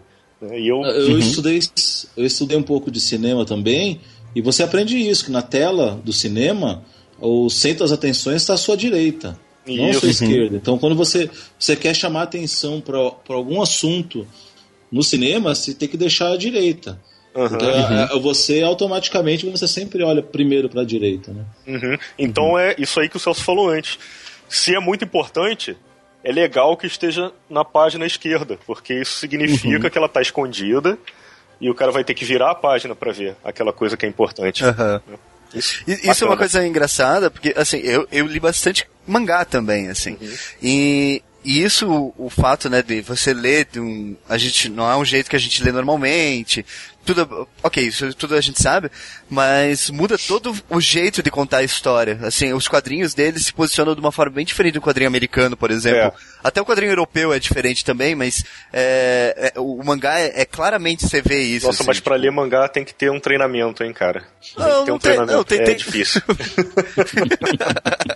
mas você se acostuma depois de um é, tempo. é, Mas é, mas de primeira, não, assim, porque- é muito esquisito. Justamente. Mas assim, a, a, a construção dos quadrinhos dele eu acho bem legal isso, porque tem.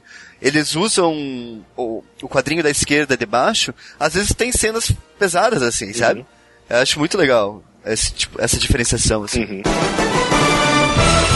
O legal é justamente isso. A gente tá com três, cada um tem uma experiência diferente, né? O Celso fez o roteiro pra outra pessoa desenhar. O Fatini Isso. pegou desenhos de o, roteiro pra desenhar. Isso. O, o Liber fez os O dois. livro é guloso, É. assim. Pega e faz tudo sozinho. Não sabe brincar. É, é, Não, não, é que isso influencia, eu acho que em todo aspecto, assim, que eu, eu, eu lembro, ah, voltando, né, do- com relação ao Alan Moore, que diz que ele é um cara que, por exemplo, quando faz o roteiro, ele escreve tudo, né? Isso. sim. Descreve quais itens, quais cores, tipo, que o- chega o ilustrador a não ter quase nenhuma liberdade, assim. Uhum. Queria saber com vocês, assim, como que funciona essa construção dos três lados de vocês, e cada um com a sua opinião. Eu recebi agora um roteiro do Celso. e, spoiler essa, aí. risa- essa risada maligna foi ótima, porque ficaram os dois. Uh, Gentlemen, in exactly five days, we will be $100 billion richer. Uh-huh.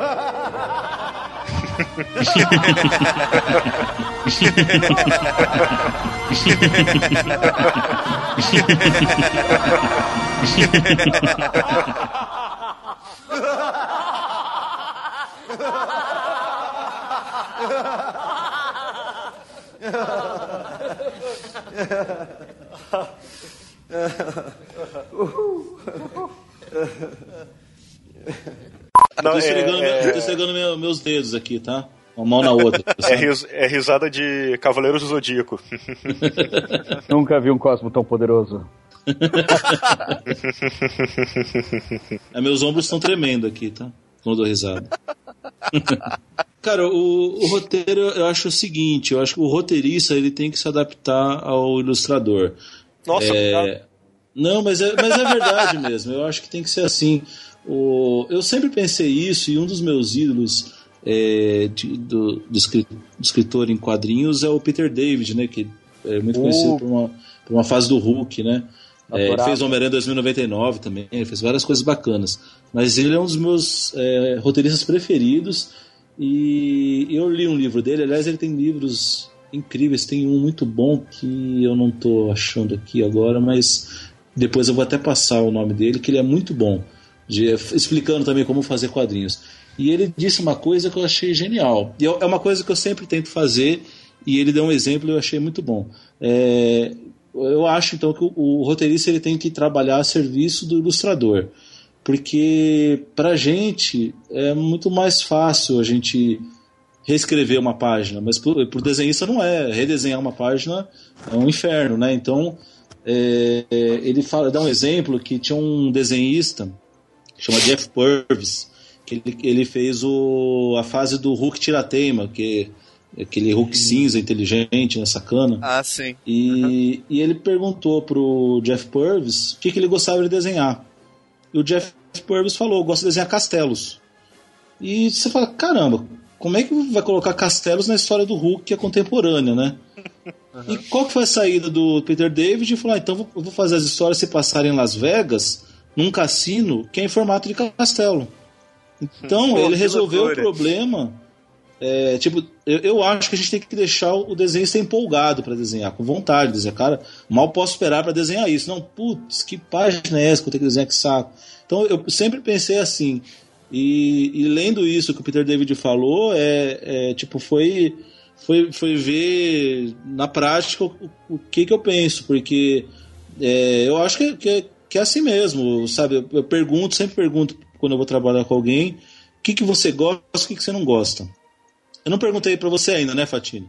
Mas eu vou. Mas eu vou ainda não. Eu, vou perguntar, eu, tava, eu tava esperando a primeira ilustração que chegou hoje, e, mas eu já vou, vou perguntar para você também. Mas eu faço, eu sempre faço isso. Pergunto o que, que você gosta, o que você não gosta. Não só de quadrinhos, é, de filmes, de música, de tudo.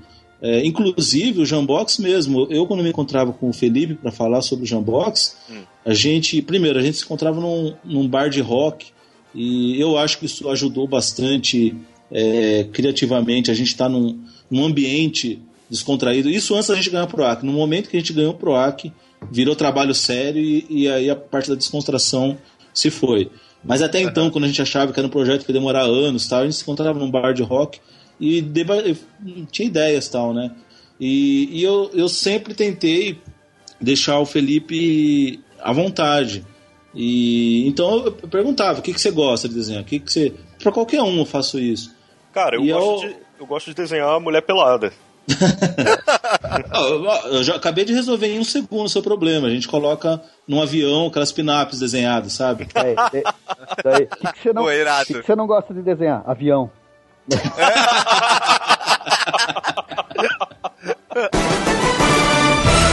Ó, tem um exemplo aqui, de novo, de uma coisa que o Celso falou.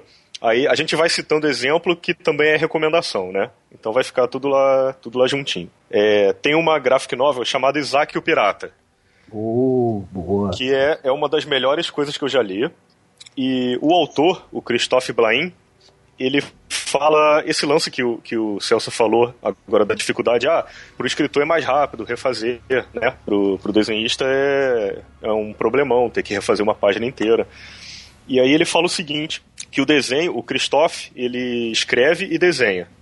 Então, ele, o desenho dele é ele buscando um equilíbrio entre o roteiro e o desenho. Então é um, é um desenho muito rápido, muito espontâneo e muito solto. Ele fala que. Não, ele fala o meu desenho não precisa ser super rebuscado. Porque é, o cérebro que cria a história é muito mais rápido do que a mão do desenhista.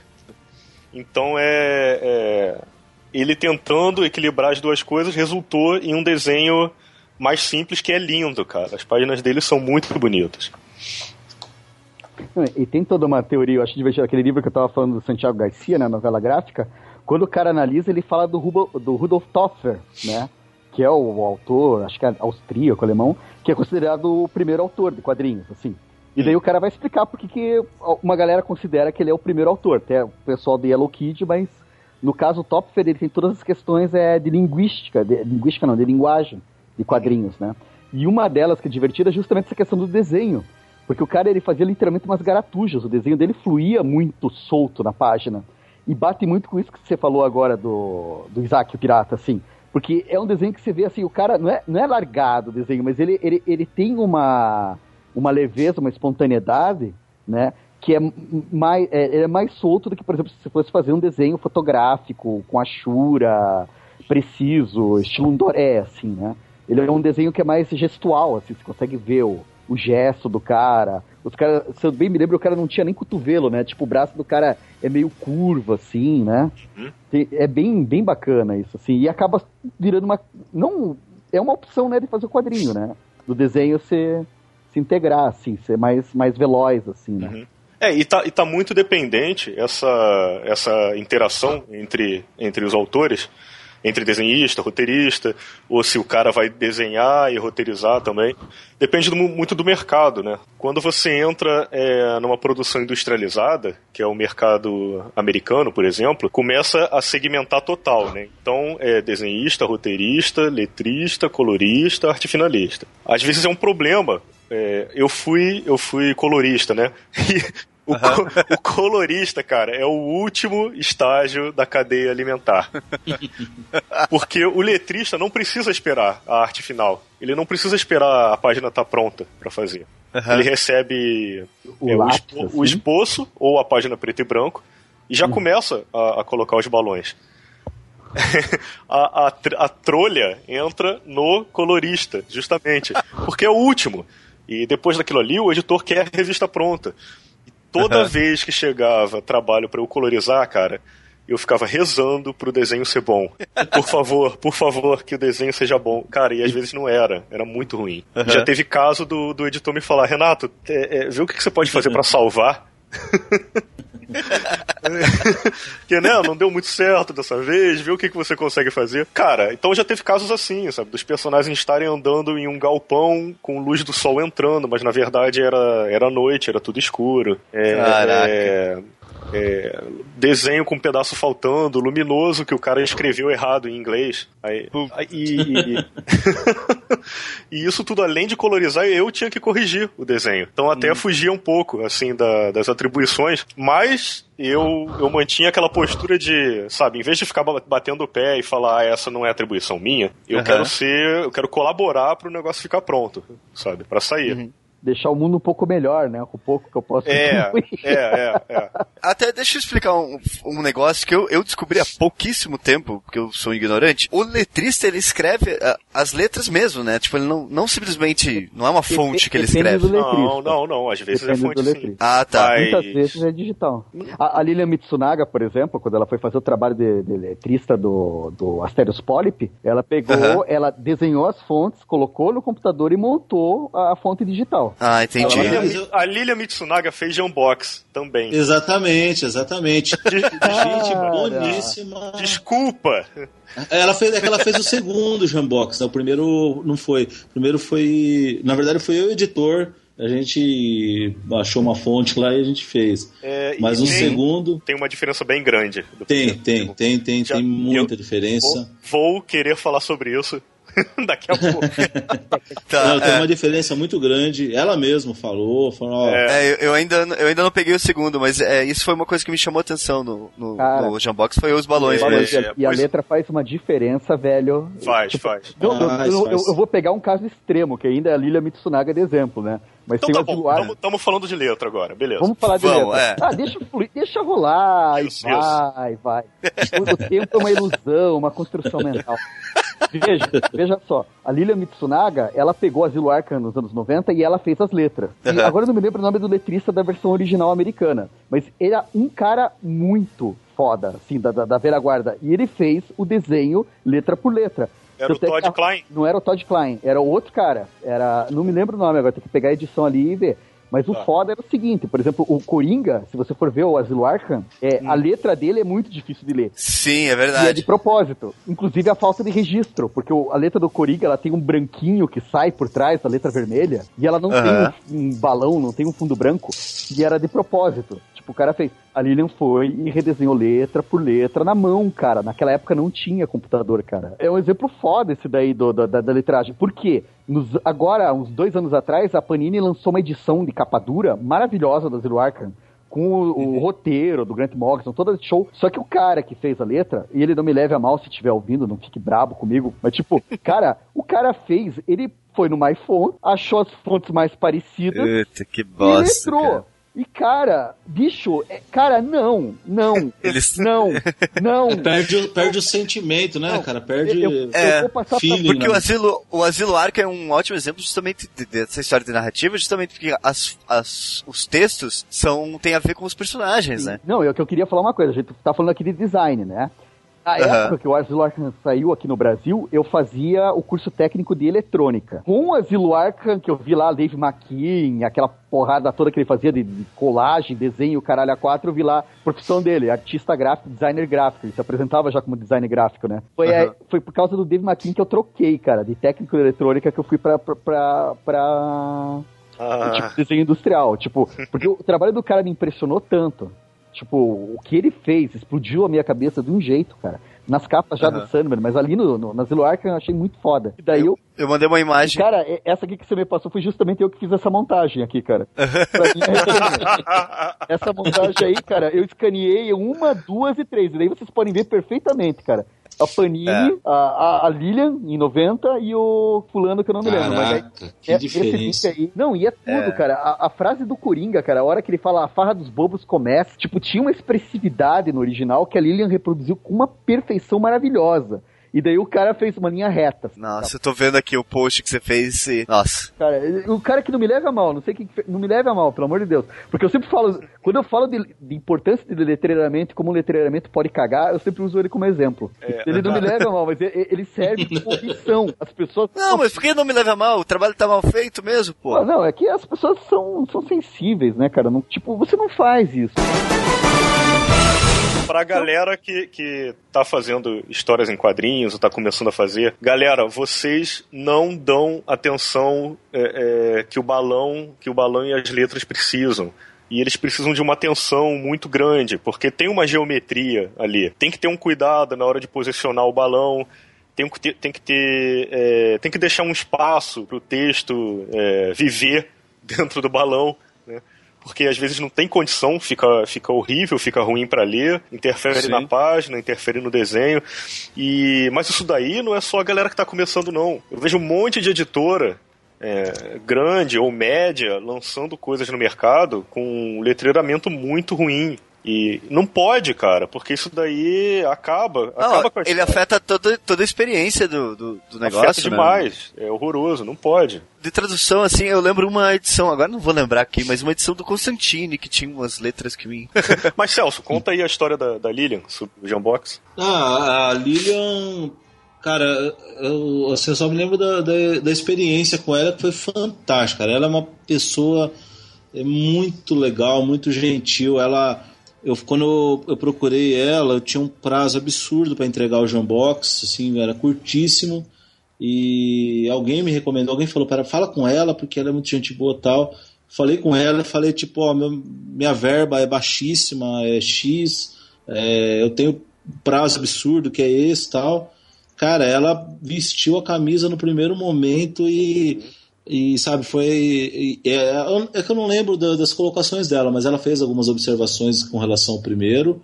E realmente, o primeiro foi feito foi feito assim por, por pessoas que não entendem nada, que era eu e o editor, que a gente fez. Eu não, eu não lembro como é que foi, mas também tem a ver com o prazo, que foi em cima da hora. Foi feito. Foi, é, Foi feito. tipo, foi feito, sabe, no final de semana, sei lá, uma coisa. e, e a Lilian, a Lilian, nossa, ela é genial. Ela, além de muito competente, ela é muito rápida. Ela entende de primeira, você não precisa ficar explicando nada para ela. E, e, bom, o trabalho dela fala por ela, né? O, eu acho incrível o que ela fez no. Eu não lembro se, a- se os livros da Conrad são, são com ela, mas a- o que ela fez com Calvin Haroldo nos primeiros números é, é, eu acho fantástico. É, isso, isso que esse exemplo que o Liber é, mostrou aqui na matéria do Universo HQ do Asilo Arkham, tipo é, mostra realmente a, a diferença que tem. Era, e, e isso com Calvin também, quando mudou de editora e colocaram também uma letra qualquer lá, você perdia totalmente a graça. Era uma coisa que eu, como leitor é, criança, me incomodava aquela letra. Eu falei, não, isso aqui não é o Calvin, sabe? E eu não entendia nada disso. Eu- quando, quando se mudou de editora, eu falei, não, não, não isso aqui- isso aqui é pirata, não é possível que seja real. Ah, tá, legal.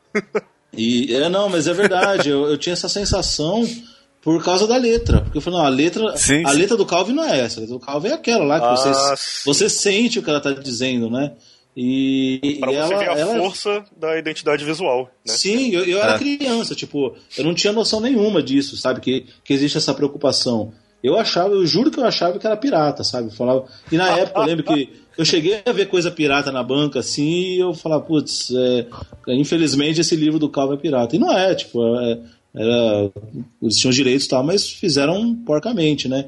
E, e Aham. o que ela fez também com a Conrad do, dos livros, por exemplo, do Robert Crumb, cara, aquilo, aquilo é fantástico. Cada livro que ela fez, aquilo é, é uma aula, sabe, de, de design, de letreiramento, de tudo, cara. Que ela. E, e- então, no Jambox eu não, eu não tenho nem o que falar, cara, porque eu entregava para ela, ela me mandava rapidamente, com da melhor forma possível, melhor do que eu tinha imaginado.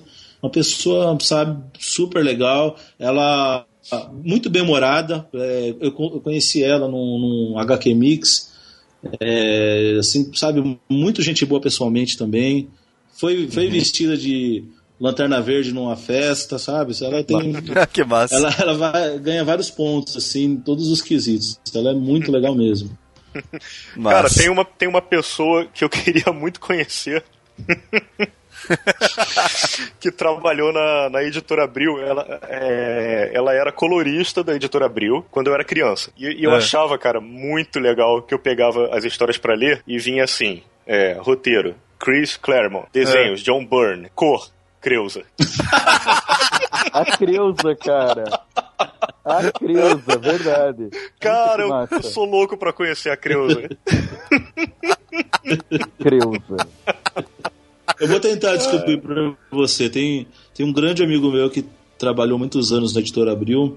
Ah. Que inclusive eu conheci, eu fiquei amigo dele. Eu fiquei amigo dele, então. Eu fiquei amigo de todo esse pessoal por causa do Jambox, porque por causa do Jambox eu fui convidado para fazer um dos MSP do Maurício de Souza, né? Eu sou um, do- eu sou um dos únicos é, caras que é apenas escritor de, de todos, assim, todo mundo escreveu e desenhou as, as histórias, né? É, eu sou um dos, dos pouquíssimos escritores apenas do, do, do MSP. Eu, eu fiz o 950 e o Felipe desenhou. Celso, Por causa do Celso- Jambox. Celso não quis dar essa carteirada no início, né? É, pois é. Foi humilde. Não, Sim, sim. Ah. É, eu lembro que tem. Putz, eu lembro dessa história. É muito foda. Então, Muito não, não e, e- então, isso só ocorreu, né, por causa do Jambox, tipo, se não fosse o Jambox, o Sidão não teria me convidado, tipo, eu não fiz nada pro Sidão an- antes do Jambox, eu nu- nunca fiz nada pro Sidão já me chamar, e sabe, e eu fico, eu, eu sou extremamente grato, porque teve, tem várias pessoas que, que eu sou fã, por exemplo, que não foram chamadas para fazer MSP e eu fui. Então, é, é um negócio que que tipo me marcou muito mesmo. Mas o meu ponto alto, na verdade, é ter escrito o teste de fidelidade, né? Então. João Como Kleber, que é? Eu não queria falar isso na carteirada. Ah, não! Como Eu- que é? Digamos que eu trabalhei no teste de fidelidade, é melhor deixar assim. Muito bom, cara. Esse... Para! Para, para, para! Esse. Tem muita gente que hoje em dia ainda desenha a própria letra, desenha à mão. É, isso daí acontece mais naqueles álbuns de, de um autor só, né? Álbuns europeus, que o cara tem tempo pra fazer. Um valor mais artístico, né? Também. É. Aí tem o, o letrista que usa é, várias fontes digitais. E, e tem o letrista que usa as fontes digitais e faz as próprias fontes também, que é o caso da Lilian. Por causa da Lilian, é. Usa a fonte que ela fez. É, aí eu vou deixar aqui também como recomendação, aí se você quiser dar uma olhada, tem um site chamado Blambo, que é de um estúdio de que faz fontes para quadrinhos. Pô, que E legal. eles têm várias fontes gratuitas. Pô, que É, a galera pode, pode baixar para usar nas histórias que tá fazendo aí, tá, tá experimentando. Pô, que legal. Eu acho, eu não tenho certeza se tem alguma fonte gratuita com, com acento. Esse é o problema. É, bom, Ah, esse é. dá tu- acerta de Mas, menos. pô, ele é, é legal porque já usa uma fonte profissional que foi feita para isso, né? Pô, que não usa legal. uma fonte vagabunda. Bom, eu tenho alguns outros exemplos aqui de, de autores e narrativa. O Hollywood foi um, é, um, é um cartunista americano que ele foi muito atuante nos anos 50 e 60. Ele é um dos fundadores da MED. Ah, tá. Tá. Pô, É, isso daí foi nos genial. anos 50. É. É, o Hollywood criou uma coisa, no estúdio dele, ele tinha uma coisa chamada 22 painéis que sempre funcionam. Então é uma compilação que ele desenhou de, de, de quadros, 22 quadros, né, que sempre funcionam. Estão procurando aí, né? Tique, tique, tique. É, tá, tic, tic. É, então ele fez essa compilação de 22 desenhos com dicas de enquadramento, posicionamento de câmera, posicionamento de personagem, sombra, luz, planos diferentes, é, é, perspectiva. E ele passava isso pro pessoal que trabalhava no estúdio, porque ele, ele, ele era um cara assim, muito de, de otimizar o trabalho, né? Aham. É, produzir com, com qualidade o mais rápido possível. Aí nos anos 80, o Larry Hama, de novo, o Larry Hama, ex-funcionário do Hollywood. Nos anos 80, o Larry Hama recuperou um papel desses de, de dos 22 painéis de Hollywood. Ah. E ele tava na Marvel e aí ele tirou uma xerox e passou para todo mundo. E aí o negócio, o Aham. negócio ficou famoso e virou uma, uma lenda entre, entre o, pessoal, o pessoal de quadrinhos. E aí, Eu tô vendo aqui é tipo um cheat pra. um cheat de. de isso, isso. Pra, pra desenhar, Isso. né? E aí, Que e aí legal. nos anos. no- no- agora pros anos 2000, é, digitalizaram e espalharam online e aí espalhou de vez. Mas, porra, é uma puta mão na roda, cara, pra, pra, pra estudar. É uma fonte muito boa de referência. É, aí, Pô, que legal. aí, então, mais um, mais um item aí pro, para nossa compilação de material de estudo. Tem uma coisa que o Hollywood falou, cara, que é, é muito engraçada. Olha só. Nunca desenhe algo que você possa copiar. Nunca copie algo que você possa passar por cima. Nunca passe por cima se você pode tirar xerox. E nunca tire xerox se você pode recortar e colar. Caramba! Aí assim, acaba de vez com aquela frescura da galera, né? Que não pode, ai, não pode passar por cima, não pode usar foto, é. não pode fazer nada, né? E aí era, o- ele, ele era legal porque era o cara que já nessa época já falava abertamente sobre isso. E falava, cara, tem que otimizar o trabalho e o desenho fica lindo, então passa por cima mesmo. Aham. Ele falou. né? E, cara, era foda. Isso que eu fico pensando na época. Porque hoje, pô, você entra na internet e quer desenhar gato. Google gato, desenha gato de costas. Sim. Google cat back e manda bala, assim, tipo, você escolhe, faz a montagem. Cara, o que que era na época do do, do Hollywood, né? Do... Você tinha que ter um zoológico em Cara, casa. não, tipo, ah, vou Cara, era, era muita enciclopédia que se comprava. Porra, cara. É. Só que essa enciclopédia mesmo tem foto limitada, né? O cara tinha que. É. Vou desenhar um rinoceronte, três fotos de rinoceronte, você tinha que desenhar o rinoceronte de tudo quanto é ângulo, né? Daí tinha. Nome Barça. O cara é, comprava aqueles livros de, de biologia, assim, sobre pássaros, sobre Ah. animais selvagens da época. Ah, mas aí eu comprava mesmo, cara. Tem um, É. um livro bacana que eu gosto aqui, que é o Passeando com o Senhor dos Sonhos, né? Que é um- uma compilação de entrevistas com o pessoal que trabalhou na revista do Sandman. E, tipo, os artistas, cada um falando. E o Kelly Jones, que fez aquela dos Mil Gatos, ele conta, cara, que o pessoal ligou pra ele, ó, tem um trabalho aí pra fazer, você topa, só que é prazo, pra variar prazo corrido, né? Era quatro dias que ele tinha pra desenhar, um negócio assim, e tinha que desenhar gato. E daí o cara, não, daí você desenha bem gato dele. Sou ótimo com gato. Nunca tinha desenhado um gato na vida, cara. Aí ele falou que saiu pela rua catando gato, levou pra casa. Aí, cara, a história é ótima, cara. É muito boa, assim, tipo, como ele fez, assim. Isso nos anos massa. 90, né, cara? No começo dos anos 90. Mas a- ao mesmo tempo, isso já hoje em dia já era a discussão contrária, né? Do ter aquele. Sim, o Greg Land, né, que faz em cima de foto de, de pornografia, né? Em cima É. dele. É. Nossa, eu tenho, Daí. eu tenho umas revistas galera- dele antes dessa fase. Ele já era muito ruim, viu? Assim, já era. Não é que depois ele, ele melhorou, mas trapaceando, né? Mas ele era muito ruim, cara. Ele fazia a revista da Supergirl, que o Peter David escrevia, e eu odiava. Era ele e um outro cara que eu também não gosto. Eles, eles um fazia. Um dos dois fazia fill- fill-in, né? Fill-in que fala, né? Quando é, com- é, tem o artista regular e o outro faz às vezes. Mas os dois eram tão inconstantes que acho que os dois faziam. Eu não sei quem que era o principal, mas ele era muito ruim. E aí eu lembro um dia, de repente, eu vi uma capa decente dele. Falei, caraca, de, de um dia pro outro, tipo, de um mês pro outro, ele melhorou tanto. Mas é, como, como diz um amigo meu que é desenhista, ele fala, "Ah, mas trapaceando não vale, ele, ele trapaceia. Porque eu acho que, tipo, não tem nada demais você usar fotos como referência, né? Tipo, o, o Norman Rockwell fazia isso de uma forma fantástica, né? É claro que ele que tirava as fotos, né? Era um excelente fotógrafo. Mas usar como referência, tudo bem, tipo, é legal. O problema é quando você praticamente passa o lápis em cima, né? O cara não mudava nada, colocava, sabe, tipo, os detalhes, o uniforme da pessoa só. Aí, aí eu acho que não vale mesmo. Aham. É, pois é, esse assunto aí é, é muito polêmico. Aí tem gente que, que fala que tudo bem, tem gente que fala que não pode de forma nenhuma. E eu até é, eu compreendo os dois argumentos até. E, pô, não é, não é uma regra, né? Assim, tem casos, tem casos diferentes. Então eu acho que se foi o próprio cara que tirou a foto, é, se foi para aquele propósito, é, e, e principalmente se o desenho ficou bom no final, que é o importante, Uhum. eu acho ok.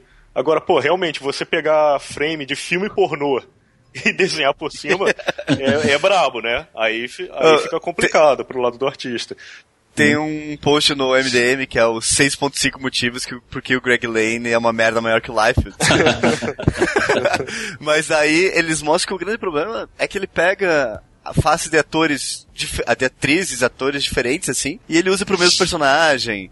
Ele pega o mesmo desenho Sim. e vira várias vezes no, no mesmo, no mesmo caderno, Sim, né? No mesmo sim, quadrinho. Tipo, é meio bizarro. Mas, cara, isso daí é muito do editor também, né? Cara, Ah, é por quê? Porque às vezes o cara tá sofrendo uma pressão grande demais de, de prazo. Entendi. Às vezes o nível de exigência tá, tá altíssimo. É, às vezes o editor manda fazer, sabe? Porque isso daí não, não é coisa que o editor não vê. O Ah, cara sim. sabe que ele tá fazendo isso. sacou? É. Então, muitas vezes o cara tá indo ali no automático e tá fazendo merda e às vezes nem, nem se toca, sabe?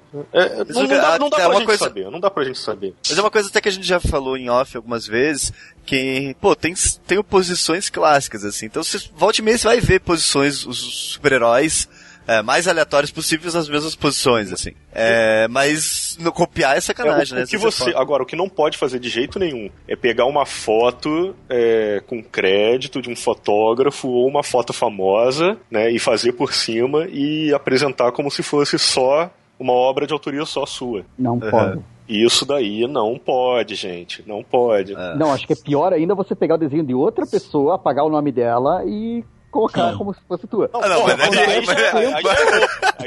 mas é crime mesmo, É, né? O Felipe não, mas- passou por isso recentemente. Ele, ele postou lá uma, tinha uma, uma moça que falou: Ah, meu novo desenho era um desenho do Felipe. E Caraca. Ele, ele até compartilhou no Facebook e tal, ah, denuncia e tal. Mas, é, mas é, é engraçado, porque é tão absurdo, né? Mas é um problema real mesmo. Não, tinha aquele É, cara pois- que foi contratado pra Folha de São Paulo, cara. Que o cara É pegou verdade. trabalho Ah, escrevendo sim. alemão lá e, tipo, Acho que era argentino, era uma... Ele traduzia, Era, não. é, era filó... a psicóloga, não era? a Uma coisa psicóloga assim. mal educada, que daí o cara pegou um outro desenhista e, tipo, pegava, daí falava, não, não, é um trabalho original, é uma homenagem. Sim. outro exemplo de uma coisa que eu acho que é ok fazer por cima é quando o desenho é técnico demais. A gente tava falando de avião, por exemplo. Uhum. Ah, sim. É, pô, o avião, cara, o avião não vai mudar. Aham. é daquele jeito. Então é, é, é ideal que você tenha uma precisão ali. Então Aham. eu, eu fui lá, fotografei o avião do ângulo que eu queria, né? E, porra, Aham. nunca tinha desenhado aquele avião. Tô aprendendo a desenhar ele. Você faz por cima. O de- Sim. desenho fica ótimo, você aprende a fazer e você tem um desenho exclusivo. Então, acho que nada de errado. Não, não. O Não, Felipe é- ele montou, montou. O irmão dele, na verdade, é- é especialista em montar kit de avião. Ele mon- montou um kit lá. Então ele pegava o avião e fotografava de qualquer ângulo que ele queria. Oh, que massa. É legal. É.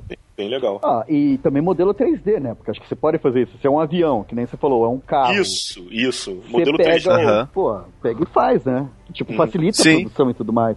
É que também tem uma coisa que eu acho complicado, que é essa ideia do desenhista, tipo, ele ter o Espírito Santo, né? Tipo, ele não precisa olhar pra nada, não precisa ver nada, e ele vai desenhar perfeitamente Sim. qualquer coisa sem... Não é assim que a coisa funciona também. Não, não é assim. Tem que, você tem que fazer estudo, pelo menos. Você nunca desenhou, sei lá, um- uma gaivota na vida, você vai procurar referência pra saber como é que é o bico, vai fazer ensaio. Então, tipo assim, Sim, você não sim. cria do nada, assim, não é, não é o Espírito Santo que baixa e tu, tu de repente tem o dom dos desenhos, assim, cara. Um outro exemplo aqui que também é uma aula e a galera tem que ler esse caso aqui. E é, e é uma história bem engraçada. É, envolve dois desenhistas famosos, o Steve Rude e o Alex Toth. O, Sti- o Steve Rude é, é um desenhista bem famoso, americano, que está em atividade ainda, né? É- é- o cara é novo. E o Alex Toth, ele é, ele é criador, ele, ele criou os personagens da Hanna-Barbera, basicamente. tá? Ah, tá. Então ele trabalhou em Super Amigos, Space Ghost, Herculoides, Homem-Pássaro, é, todos esses desenhos que o Cartoon zoou depois, né? Criação do Alex Toth. Cara, trabalho, desenho do Alex Toth, é, não tem nem o que falar. É, é uma das coisas mais bonitas que você pode conhecer. E o Steve Rude é excelente também. Aí o caso foi que o Steve Rude desenhou algumas páginas de Johnny Quest e mandou pro Alex Toth.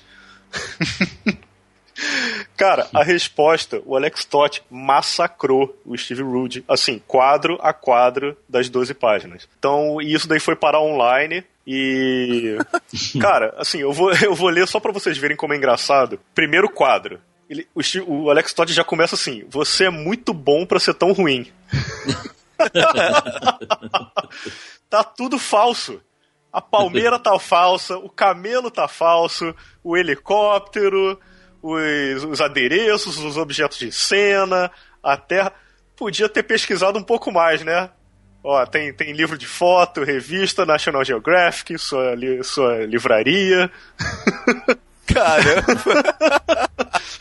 Aí ele fala aqui, é, tá tão falso que, que no quadro mais, o quadro mais importante estraga todos os outros. Caramba! Cara, e assim, é daí pra baixo durante 12 páginas. Caramba. Aí Não, tem não. um link que tem a análise e a resposta do Steve Rude, mas não é legal. Vamos ler só a análise. teve, teve uma, um negócio desse, de, de- de- que eu achei legal, até que a gente falou do Calvin, que agora há pouco tempo teve um cara que ele tava. Puta, Não vou lembrar o nome, acho que é alguma coisa Pestes, Pastes, sei lá. Ele tinha uma tirinha e ele falava que a galera com- comparava muito ele ao desenho do Bill Watterson, né? Do, do Calvin Haroldo, né? E daí ele resolveu fazer uma piadinha com isso e tal, e entrou em contato com, com o Bill, com o Bill Watterson e falou, olha, né? Você gostaria de tentar eu posso usar o, o seu estilo de desenho pra fazer umas tirinhas e tal? Aí o cara falou, não, vamos fazer o seguinte, eu desenho pra você, mas você não conta pra ninguém. Aham. E daí ele fez lá, acho que foram umas cinco, acho que foi menos até, umas tirinhas e foi o criador do Calvin desenhando, e daí ele não contou pra ninguém, e a galera começou a descer o cacete, né? Tipo, porra, você tá copiando o estilo do cara na cara dura, que não sei o que e tal. Aí depois um tempo ele Aê, falou, não, não fui de eu que desenhando. otário. Não, foi bem bacana aquela lá, ainda mais porque foi a primeira tira do, do, do cara enquanto. É, pois é, pois é. Eu lembrei aqui agora que o Ivan Brunetti, depois ele fez os 22 painéis que sempre funcionam às vezes. Aí ele botou assim: suicídio, sonho, miséria, punheta, é, esfa- esfaquear o olho, lésbicas, gatinho. Quando, quando o cara vai, vai colorir o desenho de outra pessoa, né? Ele tem que pensar, é, bom, em primeiro lugar, que é o desenho de outra pessoa, né? Não é dele, então ele tem que respeitar aquele desenho. Então, assim, o colorista tem, ele tem liberdade para imprimir o estilo dele, até certo ponto.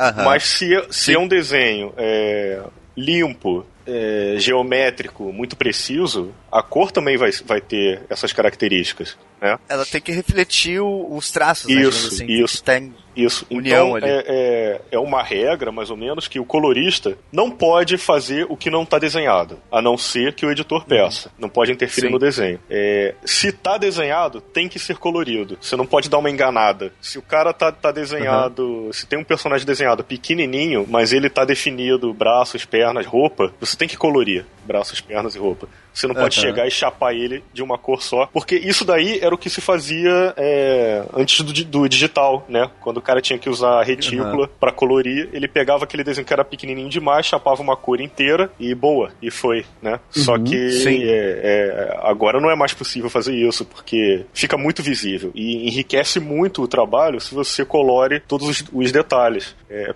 foi pensando assim que eu me fudia às vezes, né? Porque eu pegava eu pegava o desenhista que desenhava uma árvore folhinha por folhinha. Aí eu pegava aquele eu, Puta que pariu. filho da puta.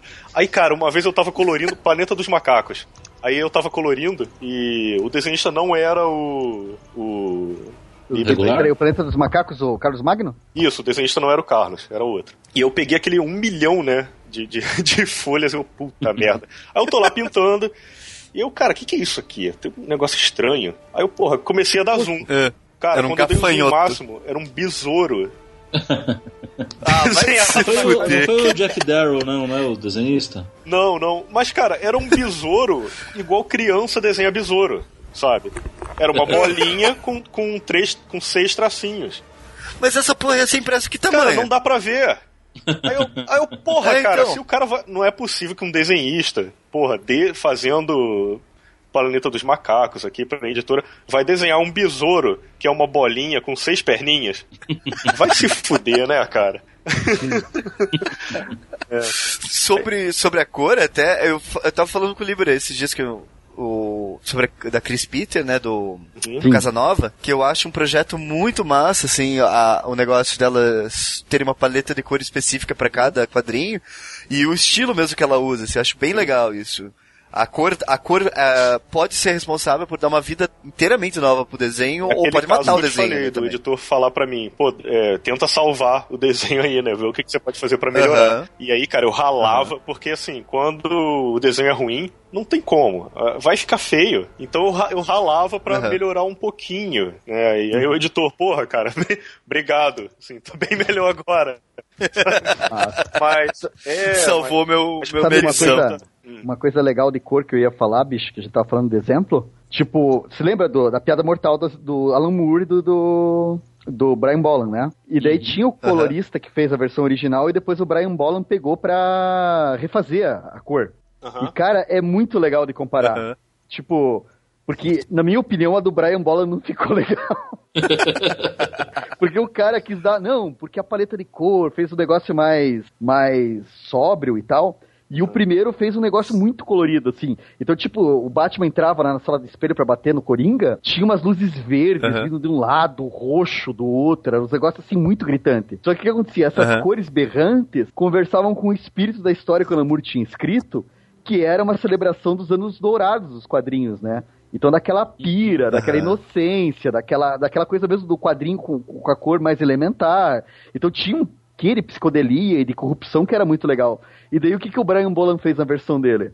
Ele pegou e limpou tudo aquilo. Daí, tipo, todas as páginas, ele trabalhava com cores harmônicas, assim. Então não tinha mais aquela, aquela, aquela aquele conflito, né? Aham. Pô, bicho, é legal de comparar as páginas. Eu, pelo menos, eu acho assim que, tipo, o que o Bolan fez é aquela ideia, não, faz as coisas mais sóbrias e sombrias. Mas a, a, a versão original, putz, deixa eu até ver aqui o nome da. né, do, do, do colorista original. Agora eu não me lembro, acho que era John Higgins. Se eu não me engano. Quando chega o desenho e é um desenhista bom, cara, aí é só alegria. É ótimo colorir. Quando tem muito preto na página, puta, mais ainda. É delícia. Mas eu acho que colorir, é, é, pra mim, é porque é- é- nem todo colorista desenha, né? É, então, assim, Aham. tem, a- alguns têm até uma noção boa, mas não, não desenha de fato, não desenha regularmente. É, e eu tô o tempo todo desenhando e colorindo também. É, eu acho que colorir, colorir para mim é relaxante, porque o desenho já tá pronto, eu acho muito estressante. Desenhar uma página é muito estressante. Para mim, é muito mais complicado. Então, é, eu gostava muito do, do trabalho de colorir, porque eu botava podcast, botava música e ficava lá é, pintando dentro, da- dentro das linhas, Pintando. né? Agora, o, Colo- colorindo igual aqueles, aqueles livros de É, desenho é. infantil, assim. Agora, o legal é que o colorista também tem que prestar atenção no roteiro, porque tem coisa que é colocada no roteiro que vai ser representada pela cor. tipo luz do Isso, dia. luz, principalmente luz, é um, um exemplo clássico, né? Então é clássico. Sabe uma coisa que eu lembrei agora? É. O, é uma coisa interessante também. O, a capa do Jambox aparece o Pão de Açúcar, né? Aham. E tava tudo pronto já pra ir pra gráfica. Tô com ela aqui. E, o, o- o quase pronto pra ir pra gráfica, não lembro. Tava, tava no estágio avançado do, do livro, já tava quase fechando. E aí eu percebi que o Felipe tinha feito o Pão de Açúcar como se fosse arenoso. Por quê? Porque ele nunca tinha ido pro Pão de Açúcar e as fotos que ele usou de referência não deixavam claro. Uma uma coisa tão tonta, né? Porque é, quem já viu sabe que não é, né? Então ele era marronzado como se fosse areia. Olha só. E, e por, por sorte eu tinha ido pro Rio para entrevistar os veteranos e eu vi o Pão de Açúcar e, e quando eu, eu vi a imagem falei, não, Felipe, não é assim, né? É, é uma pedra, né? Mas é engraçado. Aí ele mudou Ué, não, não, engano. ué não, é, não é de açúcar? É um açúcar estragado, né? Não é sei. açúcar mascavo? Mascavo. Mascavo. Nossa. É, ele fez marrom porque achou que era caramelo, talvez, não sei. Aí o sol tinha derretido Tá muito o tempo no açúcar, sol, né? é, justamente. Puta merda. Não, mas é, é muito engraçado, é porque eu acho que eu até tenho a capa original e, e, então é uma sensação de areia, porque ele pegou as referências, ele nunca foi pro Rio. E as referências que ele pegou do Pão de Açúcar, é, se eu não me engano, a maioria das referências que ele pegou eram preto e branco. Aham. E, e na cabeça dele ele mon- montou uma imagem de que era um, um solo mais arenoso. E não era, e tipo, aí eu vi, né? Mas se eu não tivesse ido pro Rio, talvez tivesse passado Tinha batido passado por mim batido, também. é. E aí a capa do, do livro ia ser um pão de açúcar de areia, sabe? Você fala, peraí, como assim? Então é, é, é engraçado como realmente. Aí, aí ele foi.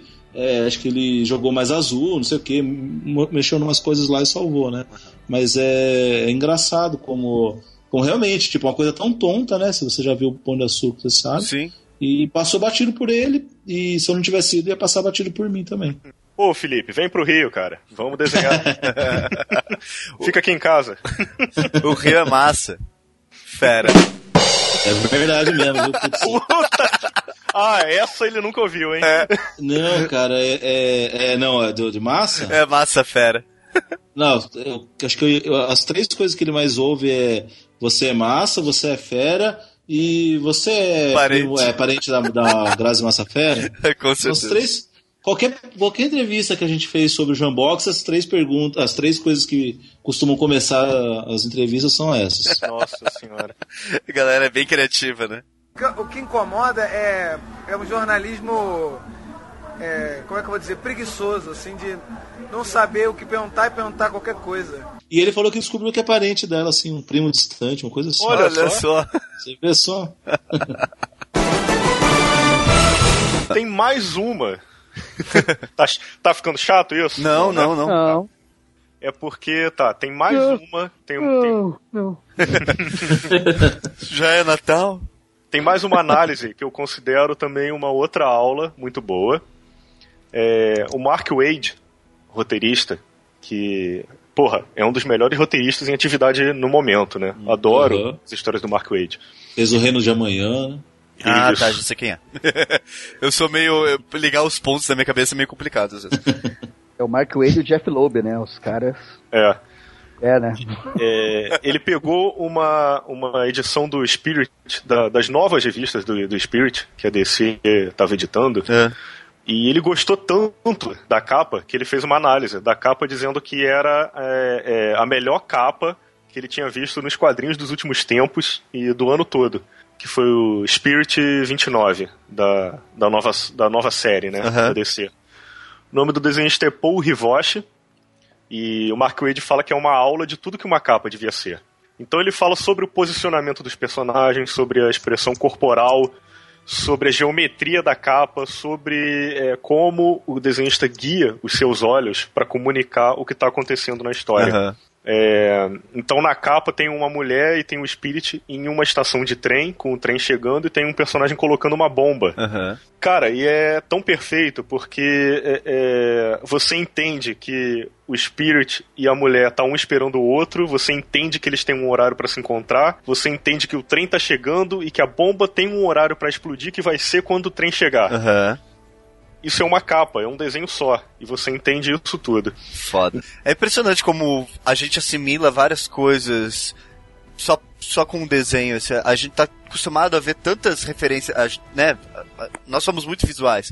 Aí Uhum. quando bate um desenho assim, você entende realmente o que tá acontecendo só olhando. Isso é muito massa. É, que daí entra aquela coisa do letreiramento visual, né? Que deveria Isso. fazer com as pessoas. Que daí, Uhum. tipo, tem gente que não saca, cara. É. É bem. Aliás, é, até tem essa parte que eu acho engraçada do não sacar, porque teve uma época que estavam colocando tiras de quadrinhos no Enem, né? Uhum. E teve gente que questionou, pô, você tá falando sobre tira do Garfield e não tá falando de, de José de Alencar. Só que o foda é que as Hum. pessoas liam a tira do Garfield e não conseguiam responder perguntas sobre, tipo, a que o Garfield se refere? Aham. Ah, qual é o sentido? Por que é engraçado? As pessoas não entendiam, cara. Elas não conseguiam entender o texto, o desenho. Quer dizer, algumas não conseguiam, né? Sim. Então, tipo, por isso que o pessoal colocava lá. A galera não conseguia sacar, cara. Tipo, ah, o- a piada é assim. Aham. Ah, o Garfield tá fazendo isso por causa daquilo. A- me- mesmo que o Garfield tem, tem, tem umas coisas muito de silêncio, né? Do, de...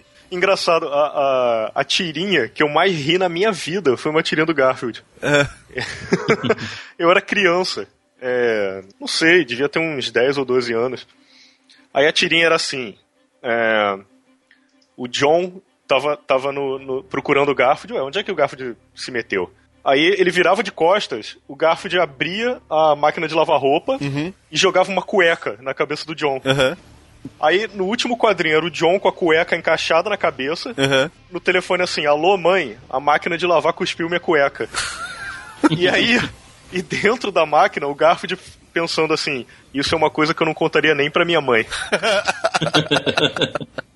Cara, E cara, eu, eu tinha 12 anos, eu, eu fiquei o dia inteiro rindo dessa tirinha.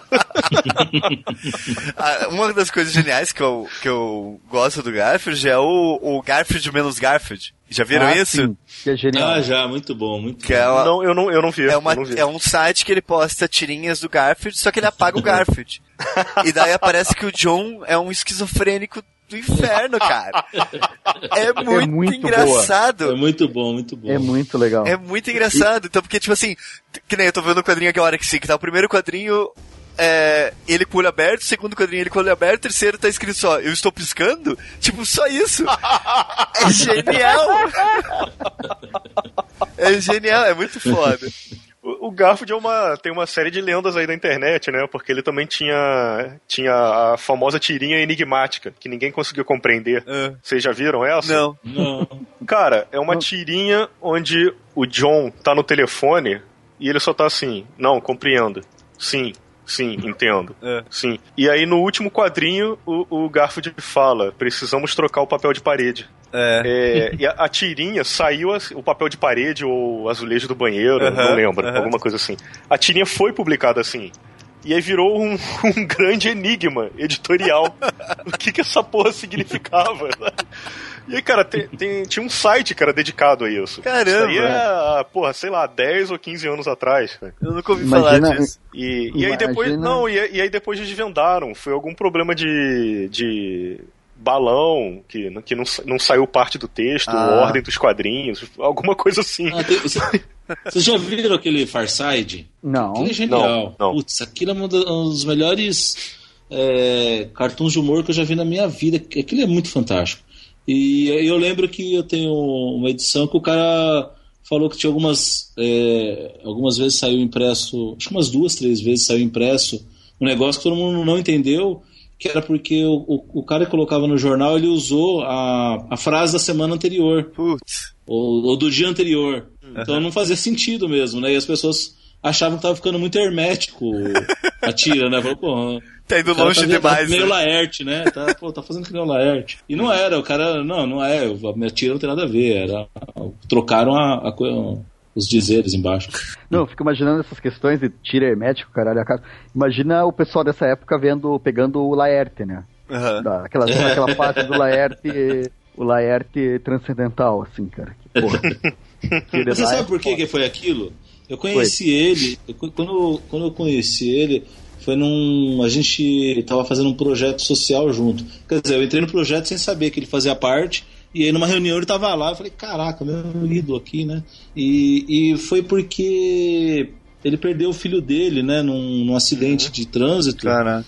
E foi engraçado porque eu naquela época eu acompanhava as tirinhas de Deus, né? E eu tive ideia para uma série de, de tiras. E eu pedi para um amigo meu desenhar. E eu fiz, sei lá, umas 10 tiras de Deus. E ia ter uma reunião desse, desse projeto que a gente fazia. Eu falei, pô, vou dar de presente para ele, né? E eu imprimi e dei de presente, só que ele tava com uma cara, tava cabisbaixo. E aí foi, eu descobri que o filho dele tinha morrido, né? Ela tinha acabado de, de falecer. E, e ele decidiu que ele não ia fazer mais tiras de Deus. Ele não queria nem saber de falar de Deus naquela época. Aham. E foi quando ele começou a se questionar de várias coisas. Então, essa fase dele, é, que realmente é, é, é mais, digamos, estranha, é, foi quando ele algumas coisas per- perderam sentido para ele. Olha só. então, tem, tem uma razão pessoal né, por trás. Se você não sabe disso, você às vezes acha que ele, sei lá, quis é, fazer alguma coisa, não sei, é, achar meio metido, sei lá, mas não é. Ele começou a se questionar de várias coisas. E só um, um parêntese que, da genialidade dele, quando ele, tava, quando ele lançou um dos livros de Deus, é, eu fui no lançamento em Santos, isso foi antes de conhecê-lo. E, assim, né, de, de ter contato com ele, de ficar meu amigo dele. É, aí, na fila, para pegar o autógrafo para esse livro de Deus, é, quando chegava a sua vez, ele perguntava qual é o seu nome. Aí ele falou, Renato. Aí ele desenhava, ah, escrevia São Renato e desenhava um anjinho. Aham. Então ele fez isso com todo mundo. Qual é o seu nome? Aí desenhava um anjinho e colocava, ah, São não sei o quê. Aí quando chegou na minha vez, eu falei, pô, Laerte, faz um negócio diferente, cara. faz Deus e o diabo brincando de alguma coisa, porque ele sempre fazia, né, o diabo, e era muito legal porque o diabo nas tiras de Deus, é, ele era um cara, um cara normal, na verdade, né? Eles, cada um tinha sua função, digamos assim, né? Aham. Não é que ele era mal, sei lá, não era muito não era maniqueísta o negócio. O cara era daquele jeito e pronto, né? Tanto é que o, o diabo vivia passando trote pra Deus, e tal. né? e e aí eu falei pra ele, falou, Laert, faz uma coisa diferente, faz Deus e o diabo brincando de alguma coisa. Aí ele falou, fez uma coisa, ah, porra, tipo, meio que, ah, não fode, né? Fez uma cara assim Aham. e chamou o próximo cara. E eu fiquei meio assim, falei, caramba, né? Chamou o próximo cara da fila, perguntou pro cara qual que é o seu nome. Ah, Roberto. Ah, São Roberto fez o anjinho. Aí ele pegou, abriu o meu livro e desenhou.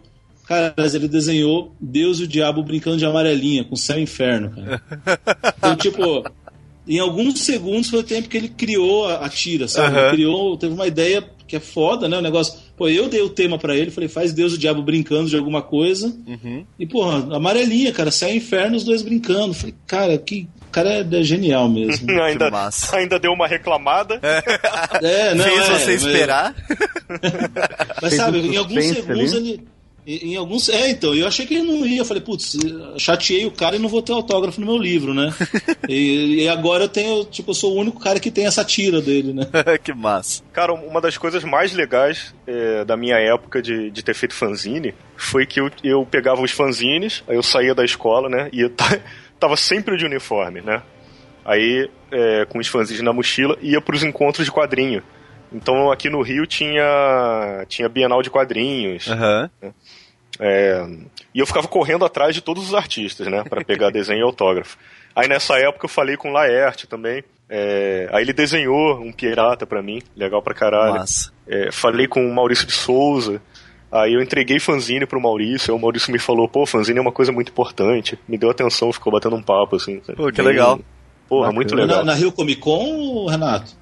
Não, é quando eu era criança isso. Na, Ah, tá. Na Bi- Bienal de Quadrinhos do Rio de Janeiro. Foi é, 90, Bienal, 91. Bienal, Bienal- é, Ah, Bienal de nossa. quadrinhos. E, e, cara, cara, eu peguei desenho do Joe Kubert. Pô, que massa. Peguei. É, Conta a fa- história do Mazzucchelli, cara. Do Mazzucchelli é. Ah, beleza, porque aí, né, a gente vai, vai ter que falar de Mazzucchelli. É, peguei desenho do Joe Kubert, peguei do autógrafo do, do Sienkiewicz. E, cara, e naquela época ninguém sabia como eram os caras, né? Aham. Só que, porra, eu era tão tarado que eu sabia. Sei lá como, eu via em jornal e decorava como o cara era. e, e as coisas não ficavam lotadas, né? Então eu tava lá andando pela, pela Bienal e chegou aquele americanão com mullets, é, é, mullet louro, né? Roupa toda justa, calçadinho, justinha e bota de cowboy. Eu, porra, Sinkvit. Aí eu fui correndo, comprei um Electra assassino e levei pra ele autografar. Aí o Mazzucchelli foi assim. Eu tava. Eu entrei numa loja e tava lá, vendo os quadrinhos. De repente os caras. E, e era muito cedo, só tinha eu e os caras da loja. Eles chegaram com o Mazzucchelli porque eles é que tinham bancado, né, a viagem dele. É. Eles foram buscar o Mazzucchelli no aeroporto, chegaram na loja, entraram com ele e trancaram a porta. Então ficou só eu, o Mazzucchelli e os caras da loja lá dentro. Caramba.